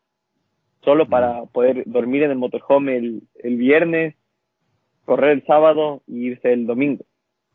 Entonces, Oye, así y, es más o menos. y, y- y dos preguntas. La, la primera, eh, así solo de, de detalles. Eh, ¿Qué tan diferente es tu moto de carreras con, con tu moto con la que tú entrenas durante toda la semana?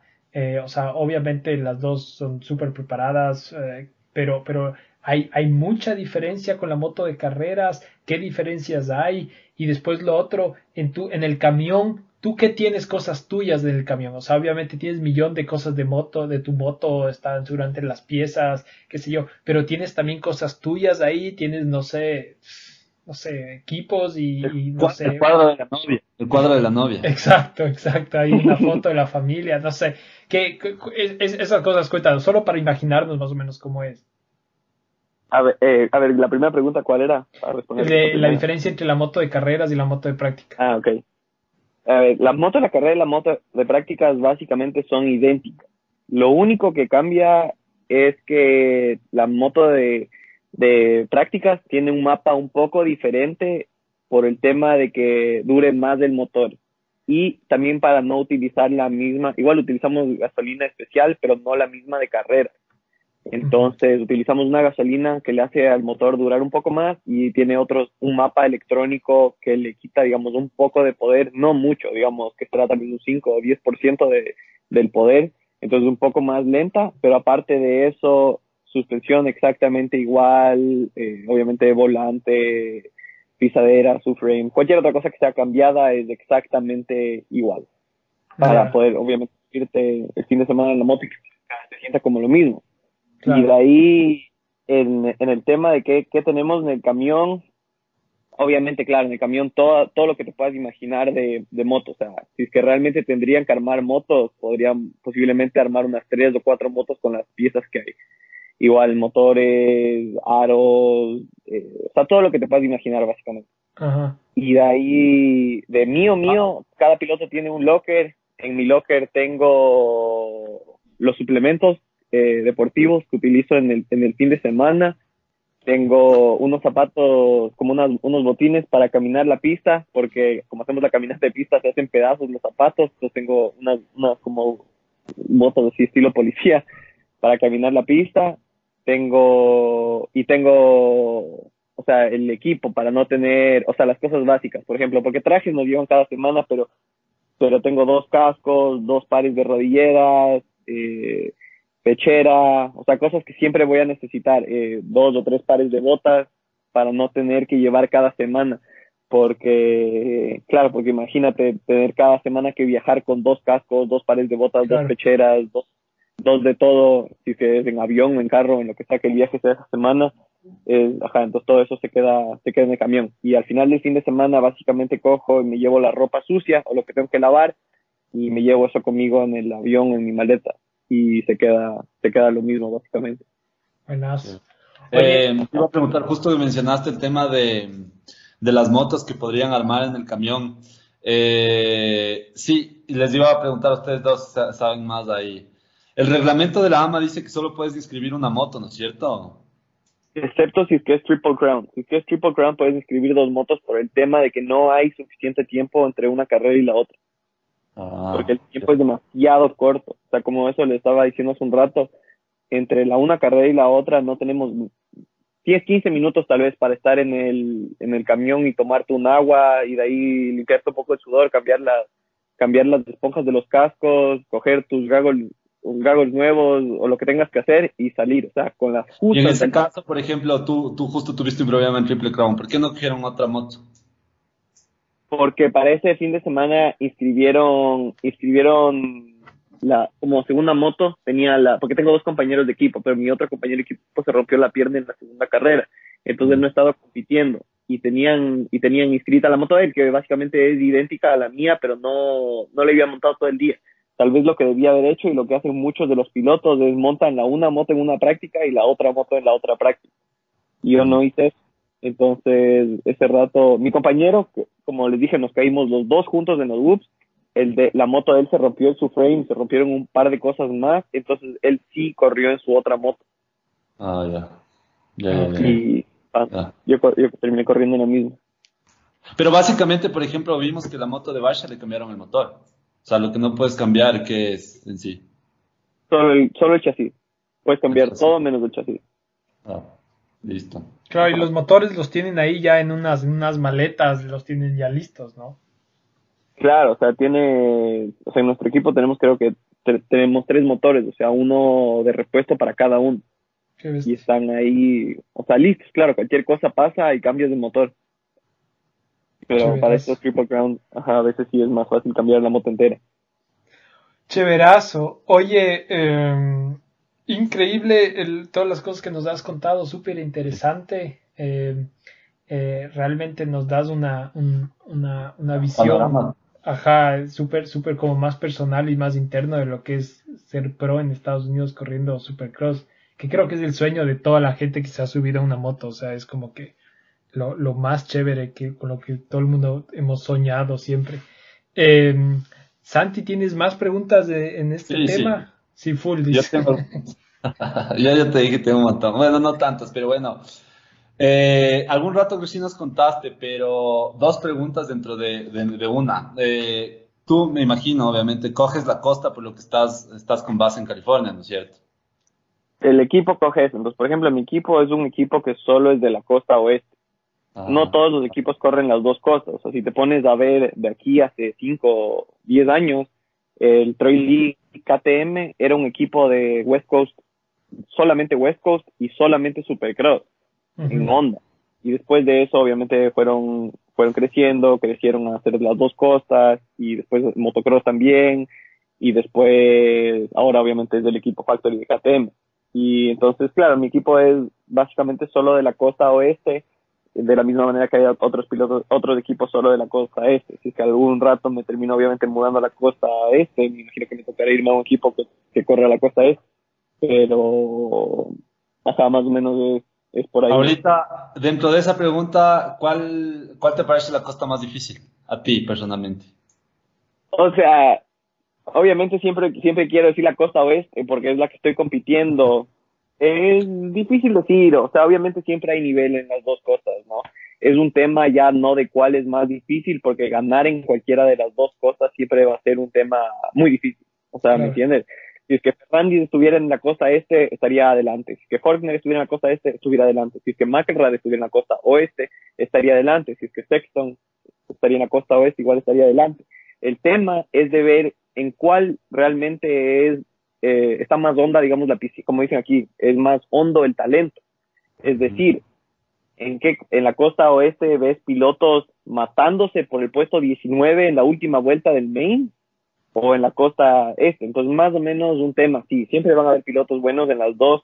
Mm, yo personalmente creo que en los últimos años o los años que he competido, la costa oeste siempre ha sido más dura. Y aparte de eso, muchos de los equipos ponen a sus mejores pilotos y a, o sea, a toda la, la munición en, el, en la costa oeste, o sea, siempre y cuando puedan.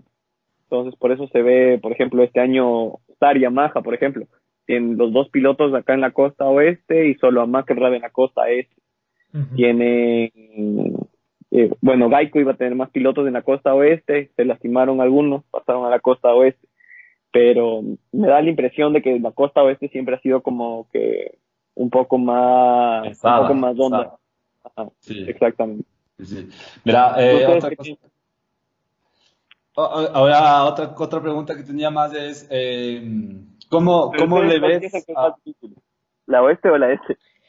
Yo, yo, yo creo que, que, lo que tú dices es verdad, o sea, y, y, es medio, medio, o sea, es lógico porque si tú eres el dueño de, de Geico, ¿ya? Y ves que una costa está más fácil, entonces llevas tus pilotos duros a la otra costa, me explico, y solito se balancea. Entonces, obviamente, los teams, los, los teams más altos van a poner uno de sus mejores pilotos en la una y el otro de sus mejores pilotos en la otra. Y así para, para tener mejores chances. Y eso hace que automáticamente las dos costas, por lo menos, no sé, en los diez primeros puestos, se balanceen. Y de ahí sí, a veces yo creo que lo que sí pasa es que a veces empiezan a lesionar o, o, o sí, o, tienes más accidentes en la una, en la otra, más, qué sé yo, que hacen que, que tal vez sea más fácil estar, no sé, top, top 10 o top 5. Pero como tú dices, estar arriba es súper es, difícil. Eh, y de lo que nosotros hemos visto, o sea, sinceramente yo creo que tal vez el más rápido, y lo que yo he oído, el más rápido de, de todos ahorita es, es eh, eh, Ferrandis. O sea, a mí me parece por lo menos que, que es, el, es, el, más rápido. Eh, pero hay, hay, que ver, ¿no? Hay que ver en el, en el shootout. Sí, tenemos ya ahorita un shootout en un mes, me parece, justo a semana seguida de la que nos toca. Pero, claro, estoy completamente de acuerdo. Sí. ¿Tú, Santi, ibas a decir algo? Sí, sí, iba ya, iba a medio cambiar de tema. A mí, la verdad, dentro de la pregunta que estábamos haciendo, pienso que también debe haber más peso en la, en la costa oeste porque es la, la, la costa inicial y como que todos quieren llevarse también la, la, la, el protagonismo. Entonces creo que ahí también le van a echar más carne al asador, por así decirlo. Aparte, uh, en, en, tema de 250, ¿no? Aparte que al menos ha sido la más entretenida también este año particularmente, ha sido súper chévere justo por el tema de, de Ferrandis que yo le estoy nombrando cada rato. ¿Y, eh. ¿Y, qué les parece a ustedes? ¿Le apoyan a Ferrandis o, o, o, no? Yo le apoyo, yo le apoyo. El Rodri le un poco no. Mándale, mándale sus abrazos. Mándale el, Rodri, sus abrazos. el Rodri le odia, dice. No verás. Le odia, pero me acordé que eres el mejor amigo, entonces dije, no, no, mejor. Mándale abrazos. No, verás, verás, yo te digo lo que yo, yo dije en el programa que hablamos de eso ya. A ver, a ver, tú que, tú que obviamente eres piloto pro y estás ahí, y estuviste literalmente ahí, puedes decir mejor. Pero lo que a mí, yo, yo lo que, a, había dos cosas que a mí no me gustaron. Lo uno, eh, esa curva era una curva donde, donde no es que de verdad había mucho espacio para pasar, ¿ya? Y además, eh, el que cuando, cuando, si tú ves, por ejemplo, el block pass que le hizo, que le hizo Tomac a, a Baggett este fin de semana, tú, uh -huh. tú le, le, los block pass se hacen al final o en la mitad de la curva, pero normalmente tú estás todavía a velocidad de curva, ¿ya? En cambio, Ferrandis le choca a Craig y Craig ya estaba, ya estaba, no sé, metiendo que marcha, pero él ya salió de la curva, en ese codo salía súper rápido y él ya estaba en la recta, ¿cachas? Entonces es un choque a mucha más velocidad. Y, y, Ferrandi siendo un piloto pro, él sí debió haber considerado eso. Yo creo que, no creo que lo hizo adrede, pero yo creo que a él le falló el cálculo de, de las consecuencias que pudieron haber pasado. ¿ya? Eso es, ese es el un punto. Y el otro punto, ¿ya? y me arriesgo a decirte, aunque tú eres pana, hermano, es que, no, es que eh, yo le veo que Ferrandis, el 80% de las veces que, que, que él rebasa a alguien, le topa, es con contacto. ¿Cachas? Y, y, yo, yo no soy pro, yo no puedo saber qué tan difícil es no pasar sin contacto, ¿ya? Pero, por ejemplo, Roxen, ¿ya? Él casi nunca le topa a nadie cuando rebasa a alguien, ¿cachas? Y yo puedo entender que a veces sí seas, te, te toque ser agresivo, pero, pero a mí no me parece tan chévere cuando un piloto, cada pasada que hace es topándole, así sea por el octavo puesto o lo que sea, no sé si me cachas. Sí. Eso pienso yo controversialmente. Ahora, Linos, ¿tú qué opinas? A ver, yo lo que pienso es que, bueno, definitivamente, obviamente, la pasada que le hizo a Craig estuvo. No fue una buena pasada. Él admitió, él dijo que fue un error, él dijo que nunca fue su intención como que, que Craig salga volando, porque realmente el Block Pass fue mucho más dramático de lo que en realidad fue, poniéndole en comparación con otros Block Passes. En, uh -huh. eh, por ejemplo, contra el que Hampshire le hace a Sexton en la primera en la, en la, primera válida, no, en la segunda carrera este fin de semana de la costa este. O uh -huh. no me acuerdo uh -huh. de cuándo fue, pero cuando Hampshire le pasa a Sexton y le bota, me parece que fue, o sea, un block pass parecido, le quitó la moto de abajo del man y le botó. Y, y, ya, el tema es que no estaban obviamente yendo tan rápido y no fue una caída tan dramática. Claro, claro. Definitivamente lo que Ferrandi hizo no estuvo bien desde ningún punto de vista. Aparte de eso, si es que ves las fotos que yo vi un poco, es que parece que a Ferrandi se le estaba ya yendo a la llanta de adelante antes de que le pegue a Craig. El rato que, que Craig estaba saliendo, Craig no frenó para nada tampoco. Craig salió, o sea, a fondo. El rato que se chocan las dos llantas de atrás mientras están rodando, obviamente a una velocidad rápida, eso hace que Craig salga volando y se caiga. Aparte de eso, que obviamente no me, no estoy de acuerdo con ustedes, no fue una, una pasada inteligente, más que limpia, sucia, lo que sea, no fue una pasada inteligente porque a la final también se cayó él y se pudieron haber caído mucho más duro los dos. No me pareció una pasada inteligente, pero ya, o sea, el man cogió, le hicieron ese rato, le bucharon tan duro en el estadio que desde el camión se escuchaba lo duro que le hacían. Y bueno, ya, digamos que en esa carrera, ya, digamos que entre comillas se lo merecía. Se acaba eso, el man, ah, el día después de eso, yo estaba en redes sociales viendo los comentarios que le ponían a Ferrandi que eres un hijo de puta, que te, que lárgate a tu país, Ajá, sí, que, eso es chévere. que, que aquí nadie te quiere. Entre eso me meto al perfil de él y me pongo a ver los comentarios que le ponían a él. Él no puso una foto de inmediato. Qué bestia, o sea, unas cosas, francés, hijo de tal cual, lárgate a la mierda, o sea, unas cosas así ya Sí, muy sí. fuertes, mucho más fuertes que, que un blog. Que un blog. En, en eso me meto al perfil de la novia de él y las cosas que le ponían a la novia de él, ya a mí me parece que ahí sí se les fue ya de la mano, pero a otro nivel. Estamos hablando de personas, o sea, de seres humanos. Será pro, será el más rápido de 250, será un ícono mundial en el Supercross. Al final del día, Ferrandis y la novia de Ferrandis y la familia de Ferrandis y toda la gente, o sea, alrededor de él, son seres humanos. Imagínate tú, Rodri, o Santi, o a mí, que cometamos un error de esa manera. Pidas disculpas de ese rato en el podio, te buchen. Hasta ahí me pareció ok. Pero después de eso que le pongan a tu novia, va a venir Craig y Lawrence y le van a hacer tal y tal, cua- tal y tal cosa, o que tu, tu esposo es ni sé qué. Imagínate a una mujer, y eso es en los comentarios. Imagínate Claro. que le habrán mandado por mensaje. Eso sí me parece ya muy pasado. Al final del día, siempre como pilotos, yo les voy a tener, le voy a tener a Ferrandis y al piloto que sea mucho respeto y sobre todo a un piloto que venga de otro país, porque yo sé lo difícil que es eso, o sea, venir de otro país, empezar desde cero tu vida, eh, aprender otra cultura, otro idioma, pasar, o sea, cambiar tu vida completamente para arriesgar todo para algo que quieres conseguir y que te digan cosas así, me parece, ah, o sea, por un blog pass que ustedes han visto cuántas veces Anderson le ha votado a pilotos, Ajá. cuántas veces Ba- Barcia le ha pegado unos hachazos criminales, cuando Moskin le votó a, a Tomac, o sea, han Toma, habido- este fin de semana estuvo. Tomac este fin de semana, estuvo- a estuvo Baggett, ¿me A? Baggett, a Barsha, puta, se les, se les pegó. Y eso lo que tú dices exactamente es lo que a mí me parece que se le tomaron muy, muy, muy personal en tema, o sea, se notó mucho el, el racismo y, y so- y yo Ajá. por eso le, le, le, le apoyo un poco más a, a, Fernández. Como tú dices, lo estamos diciendo, no fue una, una pasada 100% acertada. Y yo lo que creo que le salva bastante es que él también se cae y obviamente ahí se nota que no es algo que puta, yo le quiero botar a este man y ya. Pero en, las, en los futuros pases que él hace, como dice el Rodri, sí se le ve. Y yo también he ido cambiando un poco ya también la, mentalidad. Y es más difícil y también, por ejemplo, que le hace a se va de la pista, obviamente fue culpa de Forner, él mismo lo dijo como para que ya no le cargocen también a Ferrandis. Pero...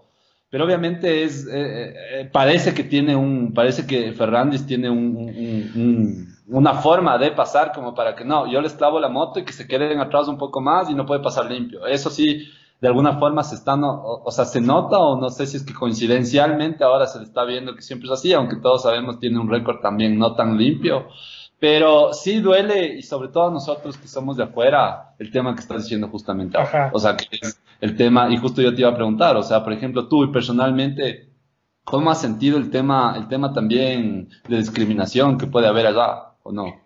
O- Claro, no, 100%. Es que ponte a pensar, Craig es uno de los pilotos más populares, digamos, americanos, ¿no? Como la, gente le sigue igual a la esposa, los hijos, es, en tal caso un, es como un modelo a seguir eh, aquí en esta industria o, en el deporte, digamos, hablando sobre Estados Unidos, ¿no?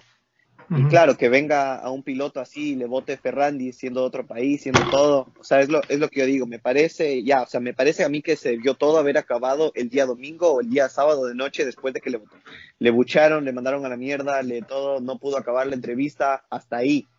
Después de eso, ya los comentarios en redes sociales, que le hagan bu en cada carrera. En San Diego, igual otra vez creo que no le dejaron ni siquiera, en San Diego ni siquiera le tocó a Ford. Sí me parece que fue una pasada agresiva. Y además él está ya con una... En probation. Con una, con, ajá, en probation, con una advertencia de que él no puede, o sea, que tiene que ser limpio, ¿ya?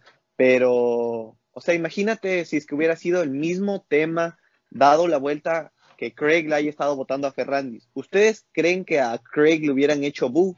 Que a la esposa de Craig le hubieran comentado cosas, que al mismo Craig le hubieran mandado a la mierda. O sea, eso sí es un tema ya de, claro, como ustedes dicen, de, de racismo y o sea, ajá, o sea, eh, ahí es en donde yo ya se acaba todo. Para mí ya no importa que haya hecho en la pista, no importa si es que sea sucio o limpio, al final del día el man es un ser humano y para cualquier piloto, no digo porque sea el man, para mí, para cualquier piloto, eso hasta ni siquiera es a mí mismo, pero duele ver, duele ver. Imagínate estar en un estadio, o sea, tú cumpliendo tu sueño, estar en un estadio haciendo una entrevista y que todo el estadio te, te diga, bu, imagínate, eso debe, o sea, te debe de alguna manera impactar. Si es que cuando uno hacía la presentación del colegio, nomás y no te ponían atención, ya te sentías medio mal ah, frente de 20 compañeros. que 70 mil almas te hagan bu. Y aparte de eso, todo el tema que ya es más personal, como digo, en redes sociales y todo eso, sí no me parece justificable de ninguna manera. Sí, o sea, como, y, estoy de acuerdo contigo, o sea, yo, yo ya dije qué es lo que opino de esa pasada y de cómo maneja, pero sí creo que hay que separar de, de, la reacción de la gente, o sea, estoy 100% de acuerdo de que, de que, o sea, siempre va a haber fans de un piloto y de otro, ya, y seguramente si es que hubiera sido otro piloto, dos gringos, o por ejemplo ahora con el Tomac y el Barsha, tú ves, siempre tienes fans del uno y del otro que, que abuchean, que comentan, qué sé yo, pero obviamente y claramente fue, un, fue muchísimo más y mucho más, no solo más en cantidad, sino el tono, el nivel de los comentarios y, todo, y, y, del abucheo, digamos, del odio, fue, fue muchísimo más con Ferrandis y eso, eso no tiene por qué ser, porque aparte de lo que tú dices que son personas, no nos podemos olvidar que el man está haciendo su trabajo, ¿no? O sea, ese es su trabajo, su trabajo es sacarse la madre para tratar de ganar y qué sé yo, no es que el man está corriendo porque, porque le parece chévere y, es un fin de semana y, y, ya, ¿cachas? Sino el man literalmente su, su vida y la de su familia depende de si es que el man gana y no gana, ¿no? Entonces, no, no es tampoco tan fácil eh, la situación. O sea, estoy 100% de acuerdo contigo en eso. Bueno, exactamente. Y ponte a pensar una cosa ahorita. Si es que te digo, te doy 50 mil dólares por pegarle un hachazo al Santi que se salga del peralte. No pienso dos veces, no pienso dos veces. ¿Cuánto dinero creen que hay en la línea? Mucho más que eso, ¿me entiendes? Claro. Y ves por el campeonato y por todo. Claro, si es que te doy, capaz si es que te doy mil dólares entonces que voy, si es que voy una carrera en Amaguaña este fin de semana y voy y a cualquier piloto le ofrezco mil dólares, que es una, una pizza hornero y una cola, loco. Una caja de catabún. Si es que le votan al que está delante de él y se aseguran de que se salga de la pista, ¿crees que no le van a dar? De ley, de ley. Entonces imagínate, con tanto en la línea, obviamente nunca quiere ser sucio, pero ¿cómo no? Sí, sí, Claro. Una y un suspiro y le, le, ha hecho cualquiera. un mes gratis de entrenamiento en Cantú, ya. Sí está. Ajá, imagínate. Entonces, ese también es el otro, el otro tema. Claro, como ustedes dicen, no es que estás, eh, o sea, que estás corriendo ah, localmente, o sea, es, es, un tema en donde está, hay muchas cosas en la línea. De ley. Sí. De ley. Sí sí, bueno, ah, capaz yo no me quiero meter mucho, pero ¿y, y, tú cómo personalmente como amigo, cómo le viste a él después del tema este? Yo la verdad no le he visto, le vi, no le vi hasta la semana pasada en, en Pala montando motocross. Eh, pero seguramente estaba como, también. Eh, me parece lo que lo que escuché, y bueno, y obviamente se ve en la pista también, es que creo que el man más bien lo manejó todo de una manera súper profesional, uno, y dos, bloquear toda esa vaina y acordarse que el trabajo de él no es tener los más fans, sino ganar el campeonato. Para eso es para lo que al man le pagan. Y, y ha hecho eso, ganó carreras después de eso. No se vio como que no se le vio montando a la defensiva ni montando. Después de eso ha hecho pasadas agresivas. Tal vez no les ha botado ni les ha tocado, pero al final del día tienes que. O sea, de la manera que yo lo veo es que a ese man lo que le importa es ir y ganar. Y cualquier otra cosa al man no le importa. ¿Sabes qué? Sí, sí, o sea, una cosa que a mí me llamó la atención y, y pensé, wow, o sea, respect al man, es que eh, el man llega la siguiente semana después de tener toda la semana, como tú dices, esos comentarios, todo el mundo que le odia, que le hacen la vida posible, que es algo que indudablemente te afecta psicológicamente, ya, o sea, como tú mismo decías, si en el colegio dos personas hablaban mal de ti y estabas medio preocupado. Imagínate tener ahí medio país ah, odiándote y el man llega el siguiente fin de semana y gana. O sea, puta, el man súper fuerte mentalmente, o sea, realmente wow. Y aparte de eso, también ese mismo fin de semana, la semana después, que fue justo la carrera de St. Louis, me parece, en la caminata de la pista, a 20 metros o 10 metros al lado mío, el man cogió, se acabó la, la, caminata de la pista y el man fue caminando sin que nadie le vea, o sea, sin intentar llamar nada de atención. Y habló, y habló con Craig, me imagino que le habría dicho, pana, dice que te saques la puta, pero no quería que te des tan duro, o que le habrá dicho, ¿no? Pero, o sea, ese también es el otro tema, porque no sé si que vieron ayer, por ejemplo, el video de Barcia y de, y de Toma, que se mandan a la mierda. Sí. No creo que ninguno de los dosis que se votan van a ir al, después al camión en la caminata de la pista a pedirse disculpas. No. Entonces también ese es un tema importante, creo yo, a nivel profesional. De ley. Más, más bien, justo ya que tocaste el tema de, del Barça y el, y el Tomac, eh, bueno, o sea, obviamente hablemos un ratito de eso ya para resumir súper rápido lo, lo, que pasó. Ah, solo, solo hablamos del tema, de, del, tema del, del, Martín, que ya antes de, ya después conversamos ah. un poquito. Yo tengo una pregunta más que creo que ya, ya es la última, es, ¿tienes contrato, Martín, ya para el, para el motocross, para, para, para la, para, para el off-road? para... para el outdoor.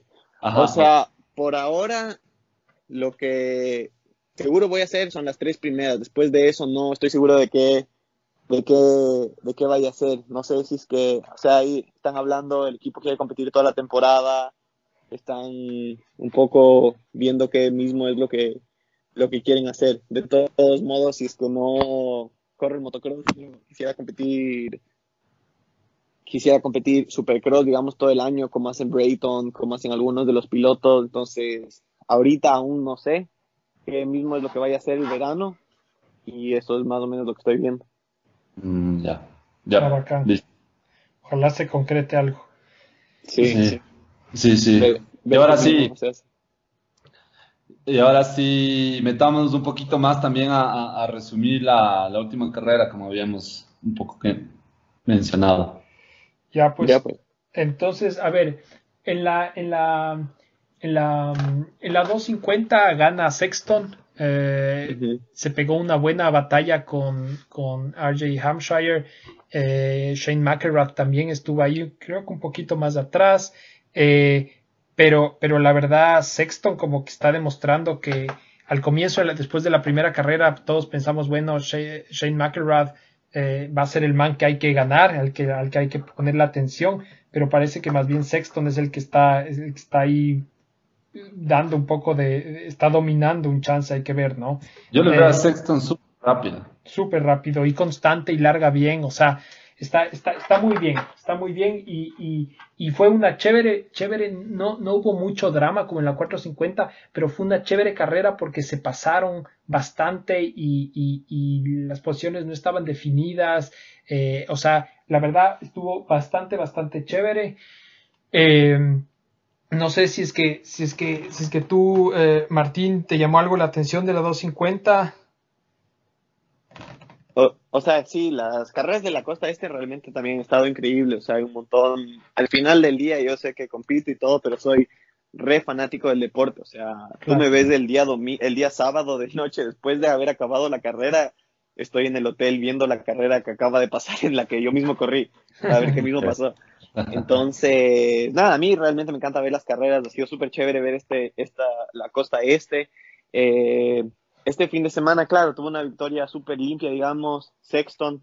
Yo estaba apoyándole un poco más a Hampshire, me hubiera gustado que él gane y que tal vez le mantenga atrás un poco a Sexton. Eh, pensé que McElrath realmente, una vez que Sexton le pasó a Hampshire y una vez que McElrath incluso le pasó a Sexton, pensé que McElrath iba para ganar. Pero no, como que le faltó un poco de, como que no encontró un flow tan bueno a la mitad de la carrera, me dio la impresión con McElrath y creo que eso mismo dijo en la entrevista. Pero nada, una, ajá, una carrera súper buena.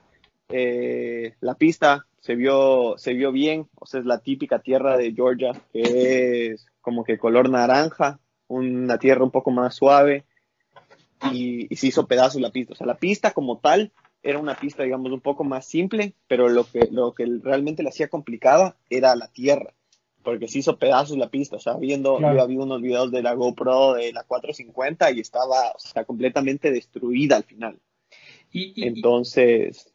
Y dicen que, también el tema es que eh, eh, ellos tenían el, fin de semana anterior o hace dos fines de semana, creo que los Monster Trucks o algo así, entonces ya habían puesto parte de la tierra ahí y lo que decían es que se notaba que tenían tierra que ya había estado más de una semana ahí, que ya se había hecho dura y, y después pusieron el resto de la tierra después, entonces tenías las partes que estaban de los altos y de más arriba más suaves y después de abajo una tierra súper dura, un poco más resbalosa. Y entonces eso hace como más difícil porque no sabes qué mismo, ¿no? Exacto, es que la, el tema es que los organizadores que son Feld son, claro, los mismos dueños de los Monster Trucks y de Disney on Ice y otro tipo de cosas. Entonces, siempre intentan hacer que sea semana seguida o primero motos y después Monster Trucks o, primero Monster Trucks y después motos. Entonces, no sabía yo eso, pero, pero claro, la base de la tierra estaba full resbalosa si te pones a ver. Y arriba estaba, como ustedes dicen, estaba suave. Entonces, parece, parece que eso hizo también que se rompa un montón. Porque si te das cuenta en los hits, al principio, los primeros hits de 250, te das cuenta que realmente estaba resbalosa y no creo que le hayan regado, creo que solo le prepararon, pero estaba, se veía que estaba resbalosa.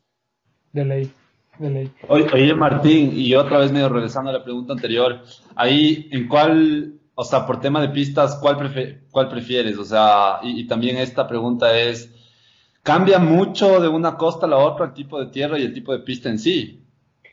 El tipo de pista diría que tal vez no tanto. Lo que sí es que, por ejemplo, aquí en, California, por ejemplo, las dos Anaheims y San Diego y Oakland son estadios de béisbol, pero Arizona o la de St. Louis son estadios de fútbol, entonces, o de fútbol americano. Entonces, los estadios de fútbol americano son más grandes, dan más espacio. Por ejemplo, el de este fin de semana. Entonces, si es que realmente ves los mapas de las pistas la semana anterior o lo que sea, te das cuenta de que más o menos eh, son más abiertas las que son de estadio de fútbol.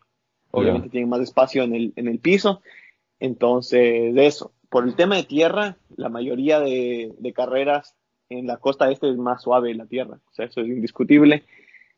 Y ahí sí, bueno, claro, depende. O sea, yo en verdad eh, he hecho solo una carrera en la costa este de, de Supercross. Fue mi primera carrera de toda la vida. Fue la única que hice en el 2000, ni me acuerdo, 2016. Entonces, ajá, entonces nunca he hecho un campeonato entero como para poder decirles. Lo que sí es que el año pasado que hicimos el East West Shootout en Atlanta, la tierra estaba muy suave. O sea, muy, muy, muy suave comparada a la de la costa oeste. Pero, por ejemplo, la primera carrera de este año, la de Tampa, de la costa este, la tierra en cambio estaba muy dura. Aparte de la zona de arena, estaba súper dura la tierra. Claro. Sí, sí, sí, oímos eso. Eh, ok, eh, pasemos a la, a la 450 para que, es donde más, más temas hay. Eh, bueno, en la 450 obviamente gana Roxen, segundo queda Barsha, tercero queda Webb, cuarto Tomac y quinto Martín Dávalos. Súper súper al huevo porque el Martín estuvo como 18 minutos, creo, segundo. Eh, después eh, él mismo le da paso a, a, imagino, para, para no arriesgar el, podio, eh, especialmente con lo que había pasado hace un par de semanas. a pesar de que ya se hicieron de, de, amigos de nuevo, se hicieron de buenas. Y, y en la última vuelta, faltando cuatro curvas, le pasa a Webb y Tomac. O sea, yo creo que todos los, los latinos, los ecuatorianos, por lo menos debemos de haber estado sufriendo esa última vuelta. Eh, una pena, un carrerón del Martín. Eh, haciendo puñete. Haciendo puñete, claro súper buena largada. Eh, yo les, si, ustedes ven el, resumen de, de, la carrera, los highlights eh, que, hay en el video en YouTube, ahí ves la largada y la primera recta del Martín. Se, se ve tan chévere el estilo y, y, o sea, al lado del Roxen, increíble, la verdad. Pero, pero bueno, o sea, chévere que se metió eh, top 5. Pero, pero tú cuéntanos qué, qué, qué, qué opinas, Martín. O sea, o sea, primero también los, los hachazos de Tomac y todo, yo creo que... bueno, eso también pasó, pero, pero tal vez eso podemos comentar ya uno por uno. Pero en general, ¿qué, qué, qué, qué opinas de, de, la carrera y también del tema del Martín? No, para el, o sea, para el Martín fue una carrera increíble. O sea, yo siempre he dicho, es un piloto increíble, tiene las cualidades de los mejores. O sea, obviamente se puede ver siempre no siempre, pero ha tenido muy buenas clasificaciones este año, que demuestra que tiene un montón de velocidad. Eh, ha clasificado ya en el top 3, estuvo en una de las Anaheim, me parece, estaba en Anaheim 2, estuvo primero la una práctica, fue el primero en ser más rápido que Ciencia Rulo. Y, o sea, nada, nada, o sea, de sacarse el sombrero. Y realmente este fin de semana fue, fue, fue increíble. O sea, lo que tenemos que acordarnos también es que aparte de que él sí es verdad que ha estado compitiendo un montón de años y creo, y, muchos años en, en 250. Él es un rookie en 450. Claro. O sea, ponte a comparar con otros rookies. El año pasado, ¿quiénes eran los rookies? Lessinger, Sabachi, Hill. Ellos no quedaron, no sé si es que habrán quedado, creo que Sabachi fue el que como que mejor quedó, pero no estaban así o sea, estuvo súper bien, fue una actuación muy buena. Eso es lo que hay que tenemos que acordarnos, que son cinco minutos de main más y aparte de eso es una pista completamente diferente, porque una vez que acabamos los 250 van las 450, la pista está el doble de rota, no tienen tanto tiempo como para realmente arreglar, arreglan solo lo que sea peligroso, por ahí un par de curvas, eh, la pica de la llegada, cosas así que puedan ser peligrosas, las arreglan. Pero aparte de eso, la pista se queda. Entonces, o sea, no, o sea, mis respetos, obviamente todos estábamos, como tú dices, de hecho puñete queriendo que queda, que se meta en el top 3. A mí lo que me pasa está viendo en el celular y se me desconecta de la aplicación justo faltando dos vueltas. O sea, cuando estaba, cuando vi que el jueves estaba atrás, y yo, lancé, yo lancé un par de cosas, la verdad, soy honesto. Yo. En serio, a mí se me fue, se me fue la señal, digo, ¿qué pasó? y no se conectaba, y no se conectaba y, y de ahí no sé por qué se me va la señal del celular, así lo más raro. Y entonces yo, según yo, ya quedó tercero. Justo se me desconectó como una vuelta después de lo que le pasa el Barcia. y, y, nada, entonces ya a la final ni alcancé a ver lo que pasó a la final, vi los resultados y vi eso y obviamente ya después, el siguiente día, vi la carrera en la tele, pero claro, obviamente todos queremos que quede tercero, pero realmente para él siento que fue un paso súper importante y súper y súper bueno lo que, lo, que, lo que tuvo en esta carrera, ¿no? Porque de la misma manera le hemos visto largar adelante, le hemos visto tener hits buenos, le hemos visto tener prácticas buenas, pero hasta, hasta este fin de semana siento que él no había puesto como que un main entero, donde tenga una buena largada y buenas vueltas juntos. Entonces, Sin errores. Estaba cometiendo full errores. Exacto. Entonces yo siento que ahorita ya después de esto, esto le va a dar a él la confianza de coger y, o sea, ya todos vimos, no solo él, sino todos vimos que él tiene el nivel y la moto y, el talento y todo para estar peleando por podium. O sea, lo que él necesita es más buenas largadas y, tal vez un poco más de experiencia estando en ese top 3, liderando. Porque yo, yo, yo Martín, y no sé si tú piensas igual, yo llego a creer que también es físico. Mm, no sé si es que el no sé, no sé, no estuve ahí, no, no, no le he preguntado a él mismo si es que se cansó, entonces eso es como que un poco difícil de decir. No sé, también tienen que acordarse que, o sea, Webb y Tomac no son dos, dos, ¿no? O sea, el ritmo que ellos dos tenían en los últimos cinco minutos de esa carrera, incluso la, la última vuelta se ve cuando le pasan al Martín, o sea, ellos estaban a matar. Capaz, si es que la carrera de cinco minutos más le alcanzaban a Barcia y, y capaz hasta a Roxen, porque los dos venían, o sea, pasaron a tantos pilotos al final y venían todos como cerquita. Entonces, claro, eso, o sea, claro, tal vez ese rato viendo cómo le, le pasan y como que se distrae un poco y le, y le pasa a Tomac y Webb, uno puede decir que tal vez estaba cansado o, o, de la impresión de eso, pero claro, lo que tenemos que acordarnos es que Tomac muchas veces ha demostrado que es de los más rápidos, incluso se cayó con Baggett, creo que estuvo no me acuerdo qué posición estuvo, pero creo que estuvo afuera del top 10, afuera del top 15 incluso, y remontó hasta cuarto. Y Webb, o sea, es el campeón del año pasado, le hemos visto pasarle a Roxen en la última curva varias veces, le hemos visto siempre empujar hasta el final, entonces son dos de los pilotos más fuertes de la del, Supercross. Entonces, yo, yo, yo, también, yo también, Didi. Yo también quiero ser medio realista también en el tema y de esta carrera y creo que también se le dieron las cosas, ¿no? O sea, hizo bien las cosas, no le podemos negar. Yo soy fan totalmente de Martín también, de los dos, de los dos en sí, Martín también tuyo y, del Dávalos. Pero también tengo, tenemos que en algún punto ser realistas y, la realidad es que también tuvo bastante suerte en tema de que todos se cayeron atrás. O sea, por ejemplo, con el que realmente compitió la mayoría de la carrera fue con Justin Hill.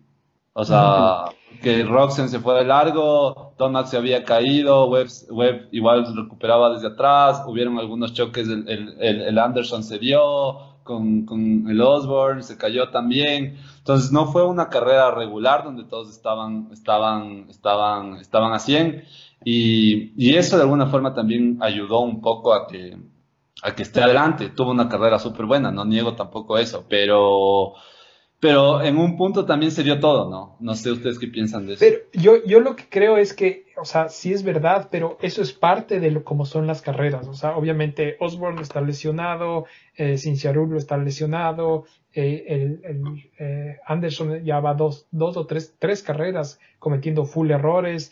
Eh, pero es que, pero es que eso es parte de, creo yo, porque porque justo estos pilotos que se han caído, que se han lesionado, eran más rápido también porque estaban yendo mucho más de, tal vez de su 100% o lo que sea, y, y, ese es el riesgo que tienes, ¿no? Y, y, más bien eh, hay que pensar, ponte en pilotos eh, para dejarle no solo al Martín en, en el mismo grupo, sino pilotos como, como Malcolm Stewart, Malcolm Stewart puede ir más rápido y seguramente podría también meterse un, no sé, top 5 o top 3 de algún rato, pero, pero el riesgo de caerse es mucho más alto. Entonces él está tratando de ser un poco más constante, pero empujar lo más posible. Y yo creo que el Martín está haciendo lo mismo, o sea, o por lo menos en esta carrera hizo lo mismo y le salió. O sea, a lo que yo voy es que sí es verdad, pero así son las carreras, o sea, e, e, es parte de.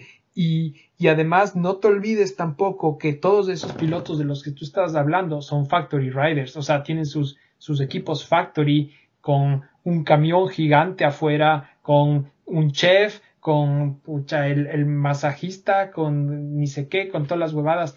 Y, y, el, y el Martín está en un equipo que no es Factory, tiene bastante apoyo de KTM, pero igual satélite, de hecho no tiene ahorita compañero de equipo porque, porque eh, está lesionado eh, Dakota Teder. Eh, entonces, chuta, es, es realmente a mí parece que, que, que es de, sacarse el sombrero, realmente. No, y, y, quién no se va a sacar, o sea, yo no digo nada, lo contrario, porque creo que igual, igual también pienso que si son las carreras, de algún punto sí quiero también topar la realidad eh, que un poco tuvo también la suerte y, ojalá siempre tenga esa suerte, o sea, para nosotros que mejor tenga más suerte en, en, tema de que no se tope con que todos atrás se, se, golpeen y esto, pero, pero sí, o sea, como dices y como decimos, creo que todos queremos que el Martín y ustedes en sí tengan las mejores posiciones y, y, y obviamente siempre va a estar ahí, vamos a estar ahí apoyándoles a que sigan adelante y y, no sé, dando las mejores energías como siempre, pero sí, para mí sí hubo un poquito también de suerte, o sea, a eso voy, con todo. O sea, yo estoy, yo estoy, yo estoy de acuerdo con los dos, estoy de acuerdo con el Rodrigo que dice que, o sea, al final del día sí son las carreras. La realidad, para mí la realidad de esta carrera fue que el Martín Dávalos se posicionó de una manera, o sea, se posicionó para el éxito. El man largó segundo y se mantuvo. De ahí lo que pasa atrás tuyo, eso no puede controlar el man. El man hizo lo que estaba dentro de su control, que era alargar bien y montar bien. Y él hizo esas dos cosas. Claro, uno viendo, por ejemplo, un Anderson o un Tomac o algo así, claro, a lo mejor y Tomac largaba primero y ganaba. Entonces, si es que le vemos de esa, manera, de esa manera, capaz que, que hasta incluso Roxen ganó porque se, o sea, porque creo que ganó por como 17 segundos o algo así. Y, pero a la final, Roxen, ¿qué hizo? Hizo lo que tenía que hacer. Largó primero y se fue. Y eso es lo que el man hizo. Y eso es posiblemente lo que Tomac y Webb y, y Barcia y los que están peleando por el campeonato ahorita es lo que deberían estar haciendo. No deberían, o sea, si que tú estás peleando por el campeonato, no puedes largar fuera del top 10. Claro. A menos que seas muchísimo más rápido que todos.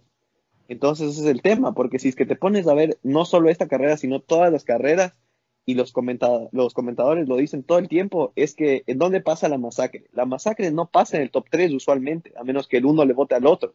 La masacre pasa de décimo para atrás, porque por ahí están todos, estamos todos hecho bolas. O sea, si es que en, en una carrera, obviamente en la vida real, yo he estado, estás atrás y están todos hecho bolas. La primera vuelta no puedes ni siquiera saltar los triples porque el de atrás tuyo frena o se va de lado, o en los whoops uno se descontrola y se choca y el otro se va contra las pacas, o sea, es, un, es una masacre.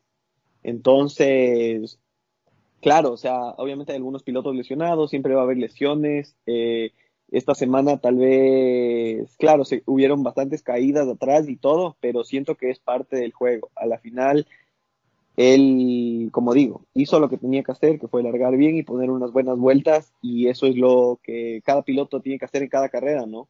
O sea, largar bien y hacer tus vueltas y, de ahí lo que pasa atrás o adelante, ya, claro, pasa. O sea, al final del día, por ejemplo, si es que le vemos a, a Tomac, Tomac, ¿de quién fue la culpa que él se haya caído? De él. Él se cayó por un error propio. De Anderson, Anderson cuando se dio con la llanta atrás de Freeze y casi le bota a Dean Wilson, ¿de quién fue esa culpa? De Anderson. Después de eso, al final de la carrera, cuando Anderson, después del triple on, off, antes de los whoops, se la apaga la moto Anderson y se cae, se cayó Hill, Freeze y Wilson, ¿eso culpa de quién fue? De Anderson. O sea, son todos estos pilotos que están cometiendo errores y no sé si es que, bueno, uno porque la pista estaba muy difícil y dos porque están empujando mucho. Exactamente, o sea, sí son, sí son las carreras. Entonces, siento que más bien él corrió una carrera limpia y espero que, siga. Que siga, ajá, que siga, o sea, que siga largando adelante. Sí, porque de las largadas no podemos negar, el Martín casi siempre larga, larga, larga también medio bien, está entre la, y todo. Yo, lo, como te digo, lo que siento yo es que por ahí le faltan, no sé, unas tres hamburguesitas menos a la semana o un más de esfuerzo en el gym es lo que yo digo desde afuera, ¿no? Obviamente yo no soy para decir nada, pero, pero yo diría que le falta un poquito más, porque se nota que la mitad de carrera, tal vez como decía también, no me acuerdo quién, eh, en el podcast, por ejemplo, Roxen, también se nota que la segunda mitad de la carrera no hace tan bien.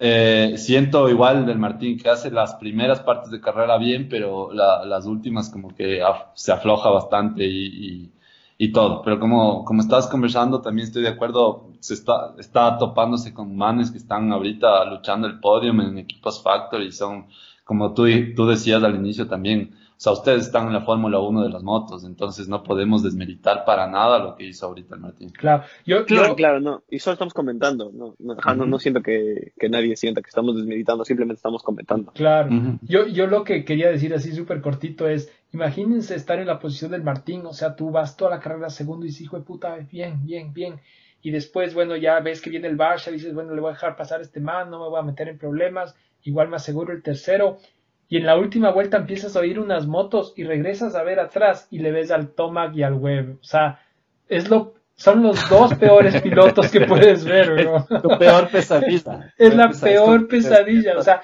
no hay otros dos que tú, que tú digas que tú quisieras. O sea, te juro que prefiero tenerle al Rox en la última vuelta que a cualquiera de esos dos, loco. O sea, y es como, ah, fuck. Y tu peor pesadilla debe ser el Tomac, el Web y el Ferrandis. Claro. claro, entonces.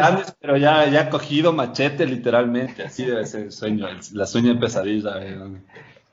Sí, no, pero esto, ajá, claro, o sea, lo que ustedes dicen, o sea, lo que yo, lo que yo pienso al final, o sea, digamos en resumen, es que Él este año está aprendiendo. Tiene un montón de experiencia en 250, pero para mí 450 es otro animal. La moto y sobre todo cómo termina la pista al final de la noche. O sea, está destruida, sobre todo cuando la tierra es un poco más suave, está destruida. Y incluso eso puede ser muchas, muchas veces la diferencia ya la segunda parte, porque si ustedes la forma más fácil de darse cuenta de algo así es viendo uno de los videos de GoPro que ponen todas las semanas de Roxane, de Ciencierul y creo que de Wilson en YouTube. Tú ves comparas la primera vuelta con la última vuelta del video, la primera vuelta están arregladas un par de secciones, la pista está rota, pero no tan rota, y así es como terminamos los 250. La última vuelta del main de 450, la pista está hecha a pedazos. Hay pilotos a los que le están cogiendo con vuelta, y aparte de eso, estás en una batalla, o sea, obviamente son 20 minutos a fondo, que hicieron este, este fin de semana, creo que hicieron como 25, 26 vueltas a fondo, o sea, terminas tostado, no es no sé al final, o sea, obviamente de qué piloto sea o no sea un tema, un tema físico o, no físico o mental o lo que sea, pero claro, tenemos que tomar en cuenta que la pista se hace pedazos y que, claro, como, como acabamos de decir, es una categoría tan criminal este año que me parece que hay 13 o 14 campeones pasados. O sea, de, de 250 o de 450 o de motocross o, de algo. O sea, Eso literalmente hay... incluso, el Martín también estuvo al borde de ser campeón, ¿no? También está dentro de ese, rango de, de, pilotos que hay. Exactamente, está, o sea, definitivamente está a la altura, pero para que o sea, eso, eso para mí es el dato más hijo de puta. O sea, claro, porque ves a pilotos que han dominado la categoría 250 como Plessinger. Acuérdense de Plessinger, claro, pasan un par de años y, y es, es, natural olvidarse y, y, realmente lo criminal que es. Pero si te pones a pensar, en el 2000, ¿qué fue? En el 2017 o 18, Plessinger ganó el campeonato de Supercross y ganó el campeonato de motocross en 250. O sea, no es que sea un man así. Claro, no es un X que, que, va y va a montar y está ahí, sino es alguien que ya viene con un chuta, con todo atrás. Exacto, y el man estaba peleando y está quedando 13 o 14. Claro. Al principio de la temporada. Entonces, eso es como que solamente la muestra de lo, de lo criminal que está la categoría este año. Está muy, muy criminal. Sí, o sea, para ver en la tele está increíble, pero para estar ahí metido. Y... Sí. Ha sido uno de los campeonatos más chéveres también, creo yo, como para ver también, porque han rotado, no ha habido... Ahorita, por ejemplo, justo lo que siempre hablamos nosotros del tema de fantasies, para, para mí al menos así, de estar arriba, abajo, todo, a veces le das, no es imposible. No es como, como era antes con, con el, con el Vilopoto. Era Exactamente. Y claro, o sea, y otra cosa es que, o sea, vean las caídas que han habido también las últimas semanas, ¿no? O sea, en el fin de semana de Texas, Rulo se saca la madre, eh, Webb se saca la madre, Wilson se cae en los grupos, o sea, hubieron un montón de caídas y eso, o sea, obviamente estamos como, como estamos diciendo, estamos hablando de la categoría élite del deporte y del nivel más alto a nivel mundial y para que esos pilotos cometan errores, se salgan de la pista, le caigan corto un salto, se punten en un Dragon's Back, significa que la pista realmente estaba muy rota o muy difícil. Claro. Entonces, eso, eh, eso, eso es lo, lo, lo, que yo veo que, por ejemplo, y muchas veces, incluso yo viendo en la tele ahorita la costa este, se ve y digo, ah, este fin de semana la pista está como un poco fácil. Pero claro, viendo las mismas carreras de la costa oeste, viendo desde la tele, digo, chuta, se veía bien fácil, pero el rato que estaba ahí estaba, estaba criminal. Oye, eh, ¿qué, ¿qué, opinas tú de, de, de, lo que pasó con o sea, de, la carrera de Tomac. O sea, Tomac eh, larga mal, comienza a remontar, eh, comienza ya a tener de nuevo sus, conflictos con, con Barsha. Yo creo, mi, percepción es que él, ya ve, él ya sabía que Barsha iba, iba a darle hachazo en la próxima curva o en las próximas siguientes dos curvas o qué sé yo. Entra en desesperación y le, y le trata de pasar a, como sea a, a. Eh, y obviamente comete el error, se cae, pero, pero bueno, después, después remonta súper bien. Pero ¿qué opinas de, de, eso y de lo que después se insultaron con el Barça? ¿Qué, qué, cuál es tu, tú que, tú que estás ahí, eres uno de ellos, qué nos puedes decir? O sea, yo creo que, ajá, estoy de acuerdo contigo. Yo creo que ahorita, ya en este punto del campeonato, yo creo que Barcia sí está un poco ya en la cabeza de Tomac y creo que eso está ya empezando a demostrar un poco. O sea, obviamente Toma y ya estos manes que han quedado campeones y están a ese nivel, es difícil meterte en la cabeza de ellos, ¿no? Incluso lo que estábamos hablando con Ferrandis, o sea, eso al 99.9% de, de seres humanos normales que te abucheen 50 mil personas ya te rompe mentalmente. El fin de semana siguiente no corres. Se acabó.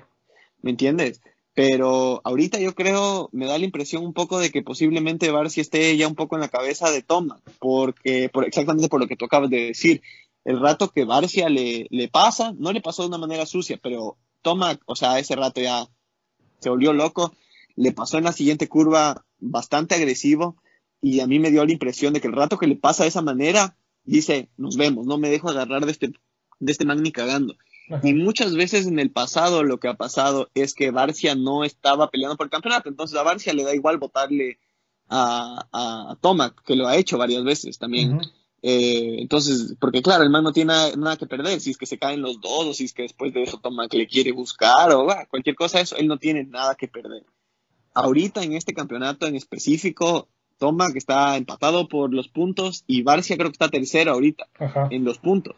Entonces ahorita realmente los dos sí tienen algo que perder, pero yo creo que así viendo desde afuera obviamente porque no, no sé realmente qué es lo que estén pensando ninguno de los dos, pero yo creería que Barcia está un poco en la cabeza de Toma y que Barcia le va a importar un poco menos si es que se tienen que caer los dos o si es que, o sea, Barcia va a estar, digamos, dispuesto a arriesgar un poco más. Entonces Pero, ahora ¿crees, crees que le va que le va a buscar porque porque, o sea, yo vi primero, no sé tú si, si viste los dos videos. Yo primero vi el video que sacaron hace unos dos días o ayer, no me acuerdo, en el que solo se ve desde lejos cómo hablan y medio se oye que dicen malas palabras, dice que ya. Eh, pero yo justo vi el video hoy día y, y, le mandé al Santi donde ya se oye exactamente lo que dicen y, y, no es que es como, oye, qué verga, y el otro, chuta, no vi, no jodas, ¿entiendes? Sino el toma que le dice, ah, eh, ¿creíste tú que, que, tú eres el único loco que puede hacer esas huevadas? Yo también puedo.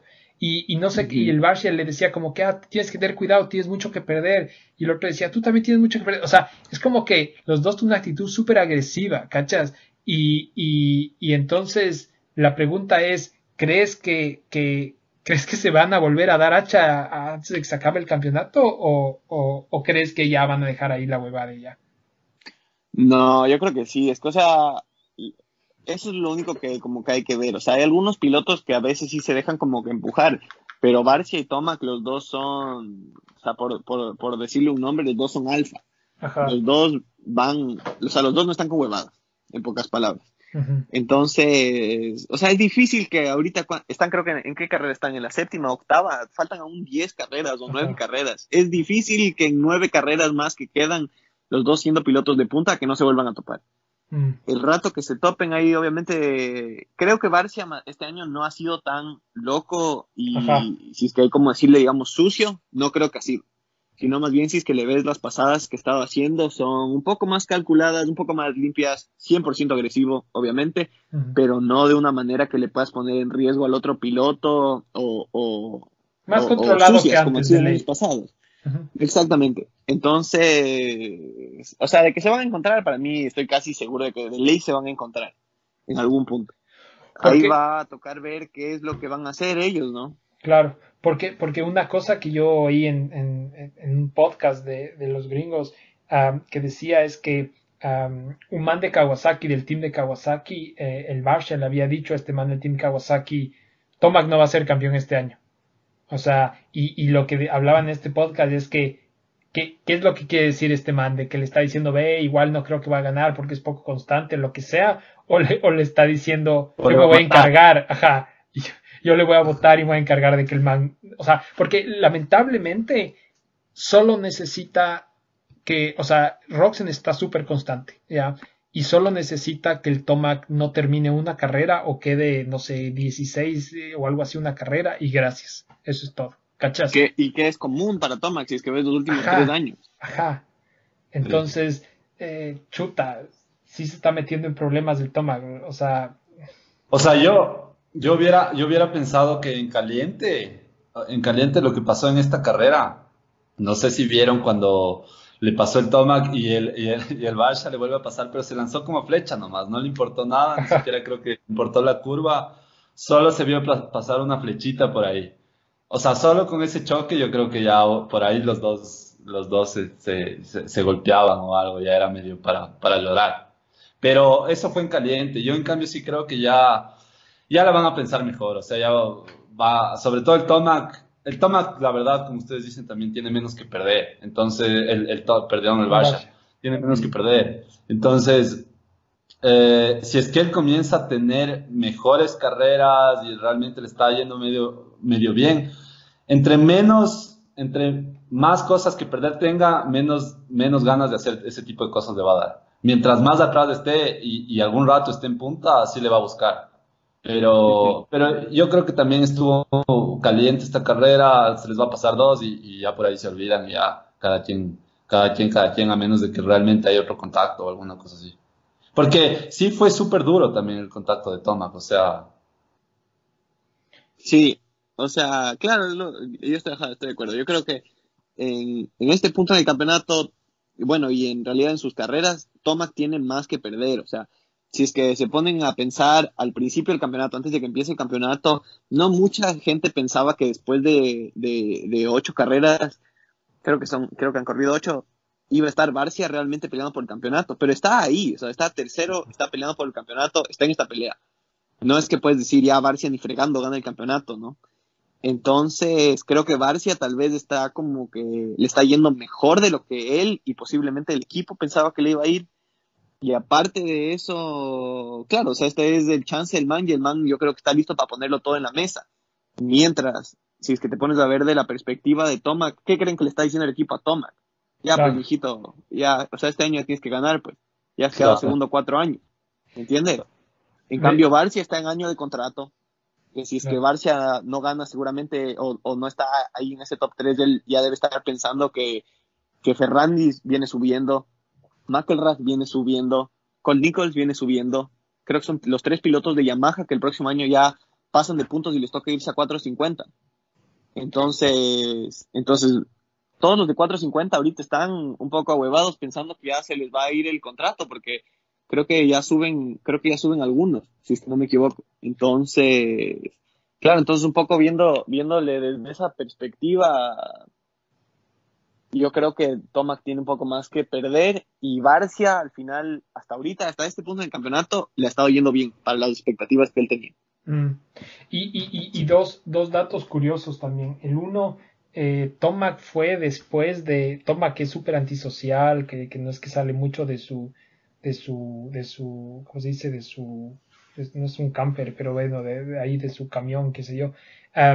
Él después de la carrera fue donde el Baguette a, a, hablar con él, me imagino a pedirle perdón, lo cual es súper raro para, para el man, ¿no?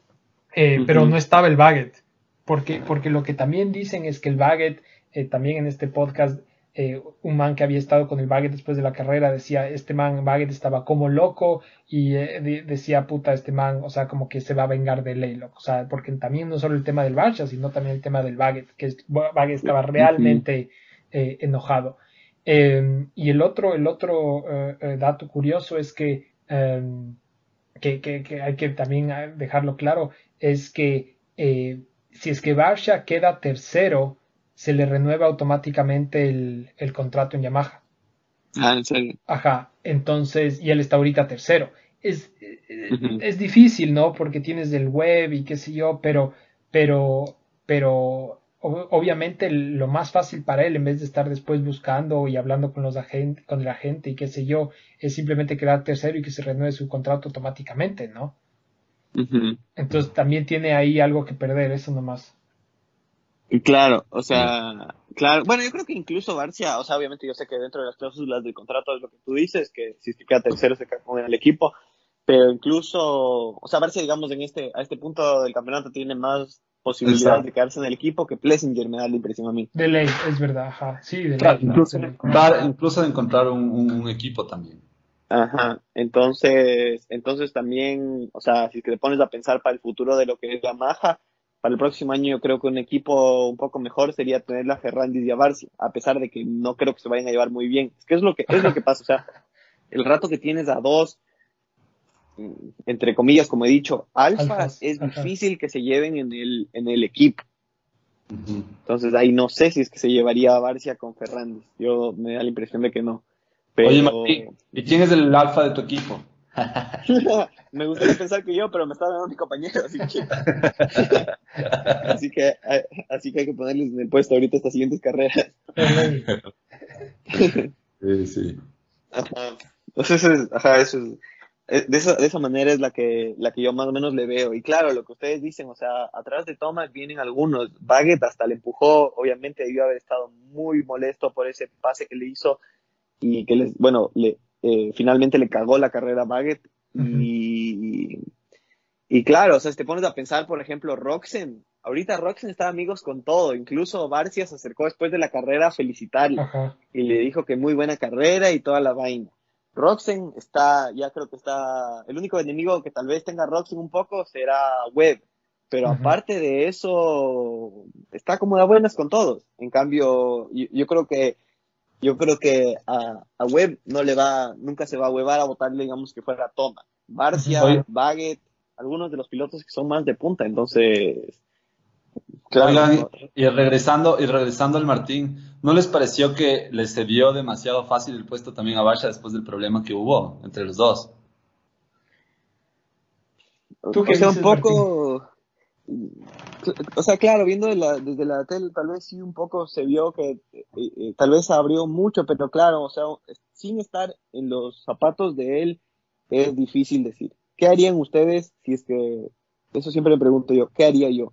¿Qué harían ustedes si es que están segundos todo el main event? Faltan tres o cuatro minutos. ¿Cuánto faltaba? Tres minutos, creo, ¿cierto? Faltan, ves, ves en la torre que faltan tres minutos. Te coge el Barcia, que obviamente ya has tenido problemas. Sabes que es un piloto agresivo. ¿Qué haces? Le dejas pasar e intentas pegártele al man que viene con un ritmo más alto que el tuyo y así intentar que te jale un par de vueltas o te pones en, te metes en una pelea que tú me pasas, yo te paso, te freno aquí, te regreso a ver en el aire y que nos cojan todo el tren de atrás. ¿Me entiendes? Yo, hubiera hecho de ley lo mismo y me parece que hizo una carrera muy inteligente, pero obviamente justo porque yo hubiera hecho lo mismo yo no he sido campeón. pero, pero yo creo que en este, en este caso específico, yo creo que el Martín hizo, hizo, hizo lo inteligente y, lo correcto. lo que se debía hacer. Exacto. ajá. Ah, sí, porque, o sea, también tienes que, yo me imagino que en un punto tienes que ser también franco contigo y decir, ¿sabes qué? No le voy, no voy a jalar, como dice el Martín, a jalar el ritmo de él. Lo que voy a hacer es cagarle si es que trato de seguir el ritmo de él. Si le trato de botar la moto y, corcharle, capaz nos caemos los dos, perdemos los dos puntos, valemos gato. Entonces hay las probabilidades de que se haga eso, más bien es, es, es era difícil. Entonces, lo correcto, o sea, se hizo lo correcto. Claro, o sea, al final la pregunta es, la pregunta del millón es, a ver, ¿voy a lograr de verdad mantenerme tres minutos adelante? O sea, la pregunta del millón es, ¿voy a lograr que el man no me pase o no? Y yo creo, como, como decía el Martín, con tres minutos, viendo que el Barça se le acercó bastante rápido y sabiendo lo agresivo que es, el Barça no se hubiera quedado atrás. ¿Cachas? Entonces, o le pasaba normal o le pasaba votándole. Entonces, obviamente, ahí lo mejor que he dicho es, si me va a pasar, mejor le dejo que me pase bien tranquilo y como dice el Martín, me pego y trato más bien de, tratar de, ver un par de huellas y que me jale un chance. Sí, o sea, lo que tienes que pensar también, claro, es que, o sea, por ejemplo, digamos, Webb no lo hubiera dejado pasar, Tomac no lo hubiera dejado pasar, pero ¿por qué? Porque saben que, o sea, ¿cuántos podiums tiene Tomac? Como 40 y algo, creo. ¿Me entiendes? O más que eso. Entonces no es que él está preocupado de cuándo va a ser mi siguiente podio.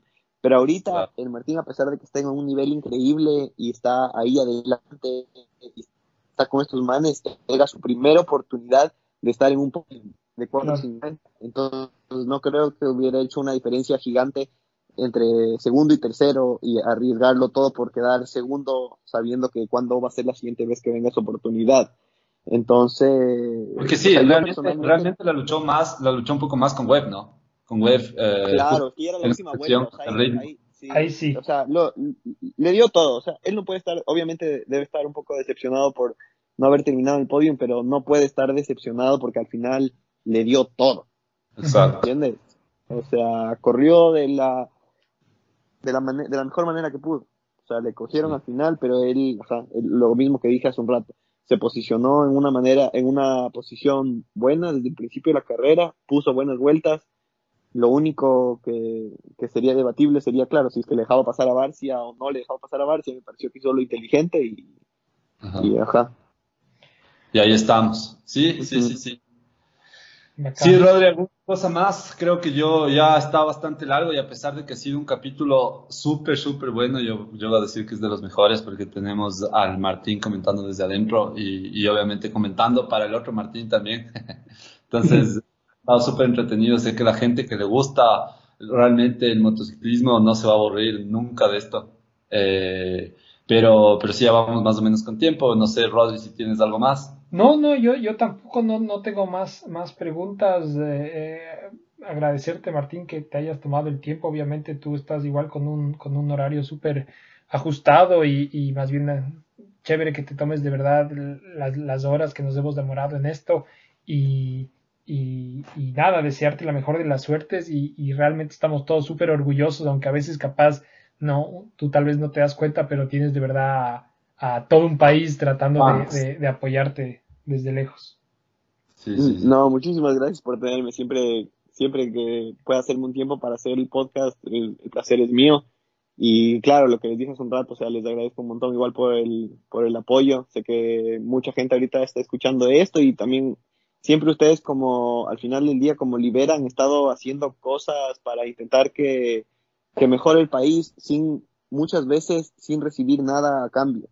Y eso es algo que yo realmente respeto porque al final del día en, el, en nuestro país sobre todo hay mucha gente que está involucrada en el deporte, que está haciendo las cosas más que nada por el, por el dinero o por, o por lo que puedan recibir a cambio y ustedes siempre han estado siempre han estado digamos empujando por crecer el deporte. O sea ahorita el, creo, obviamente creo que son el primer podcast de Ecuador y están haciendo, o sea, apoyan, son hinchas del deporte.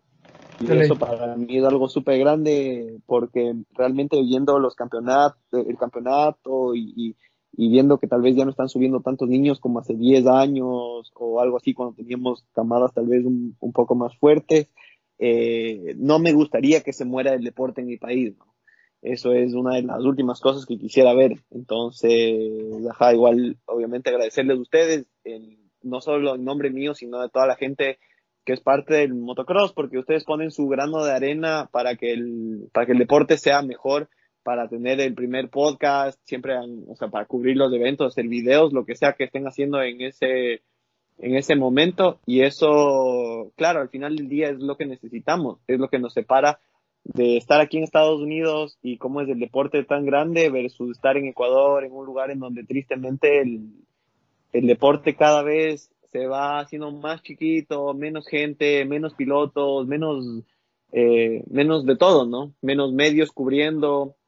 Y a la final ustedes han estado haciendo un trabajo súper chévere ya por años que yo la primera vez que les conocí de Libera fue, ni me acuerdo, hace cuánto habrá sido, ya hace unos 10 años o más tal vez. Más entonces, ajá, entonces que le sigan igual dando, haciendo esto, sé que mucha gente, estoy seguro de que les escucha y igual yo en cualquier cosa que pueda ser parte y ayudarles y, y ayudar a empujar un poco más también el deporte ecuatoriano, que al final del día de ahí vine yo y nunca me voy a olvidar de eso, o sea, y muchas veces, ajá, o sea, aquí una carrera de lodo, tengo una carrera de lodo y me acuerdo de cuando corrí en lodo en Nanigalito o en Santo Domingo, o ha estado un montón de viento ahorita en California y estuvo durísima la pista y me acuerdo cuando entrenaba en Amaguaña que el pobre Pancho intentaba regar la pista y quedaba la mitad de la pista mojada y la otra mitad hecho bañado el Pancho.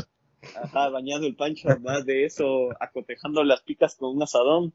Y ajá, nunca, nunca me voy a olvidar de eso y obviamente me quisiera, quisiera también de alguna manera, y, o sea, yo sé que no he estado muy involucrado en el deporte en Ecuador, pero si de alguna manera igual eh, ayudar o incluso solo a marcar el camino para que puedan seguir subiendo pilotos, sería chévere, porque al final del día sé que en Ecuador y en Latinoamérica en general tenemos un montón de talento que podemos explotarlo y solamente es un tema de, de que vayan siguiendo el camino que espero que algunos de nosotros estemos marcando, ¿no?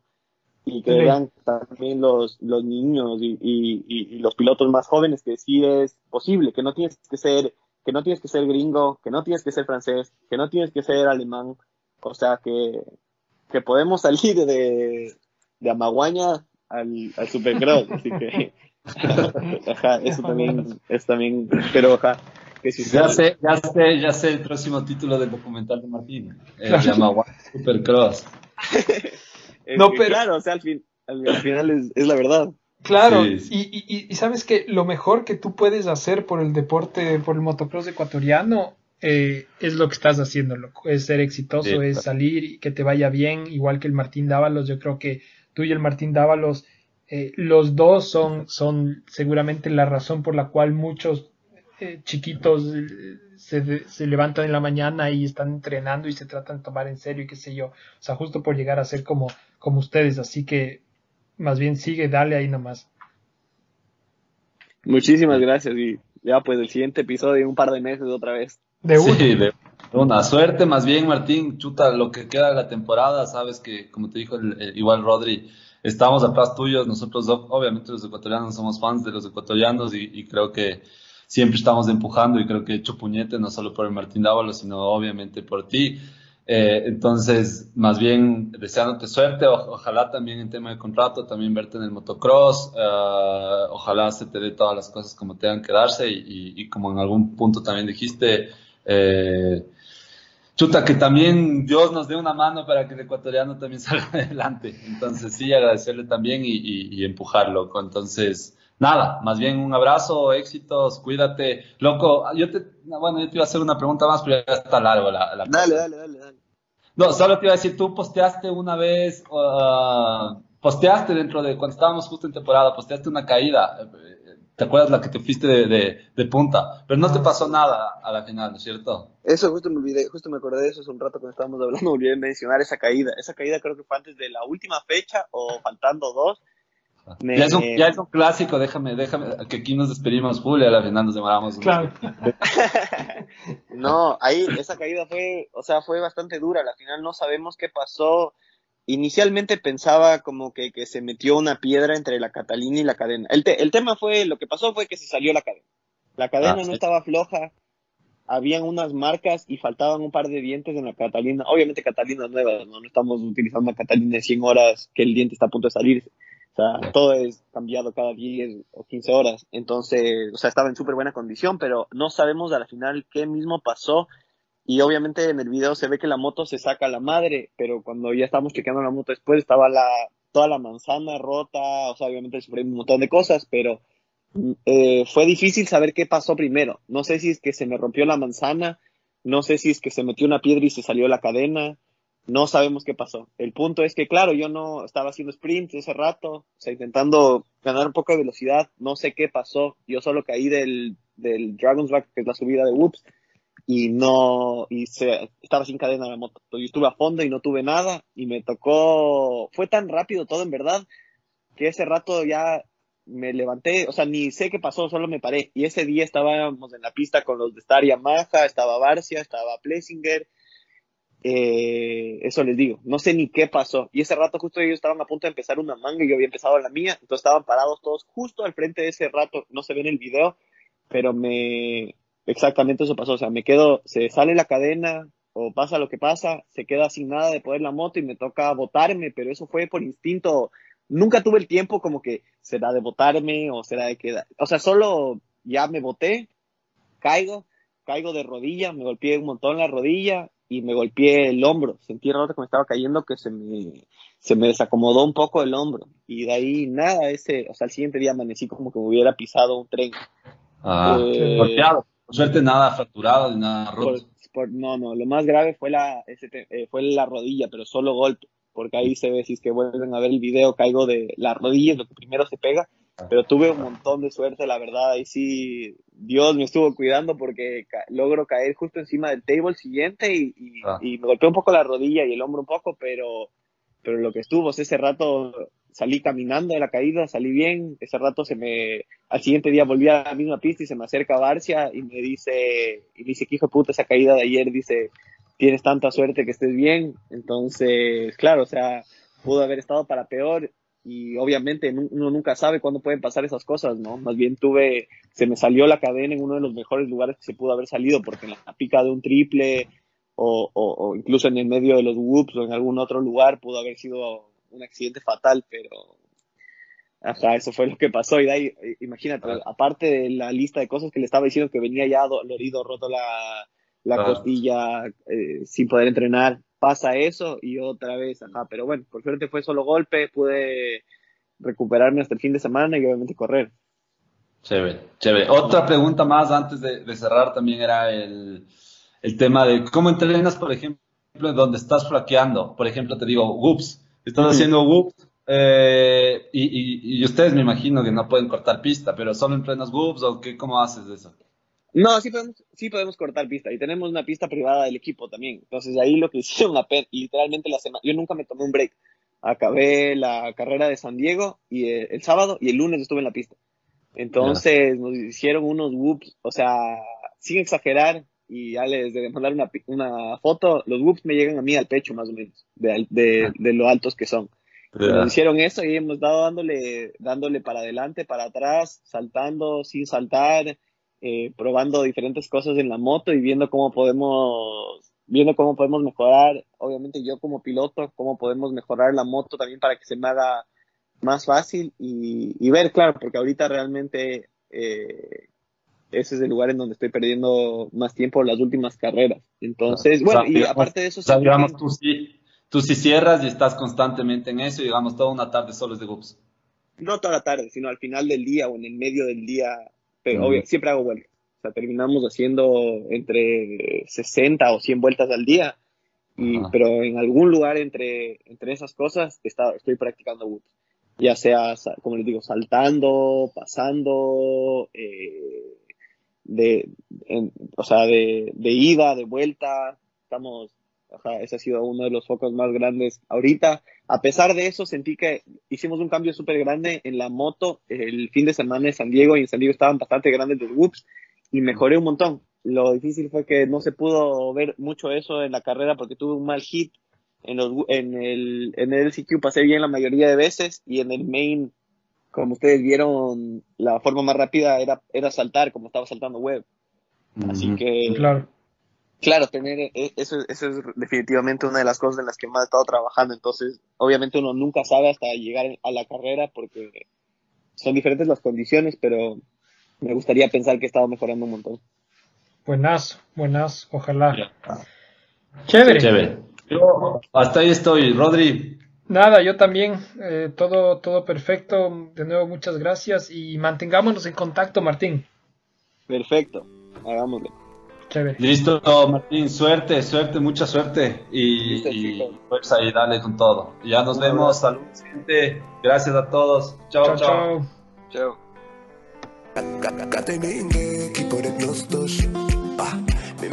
chao.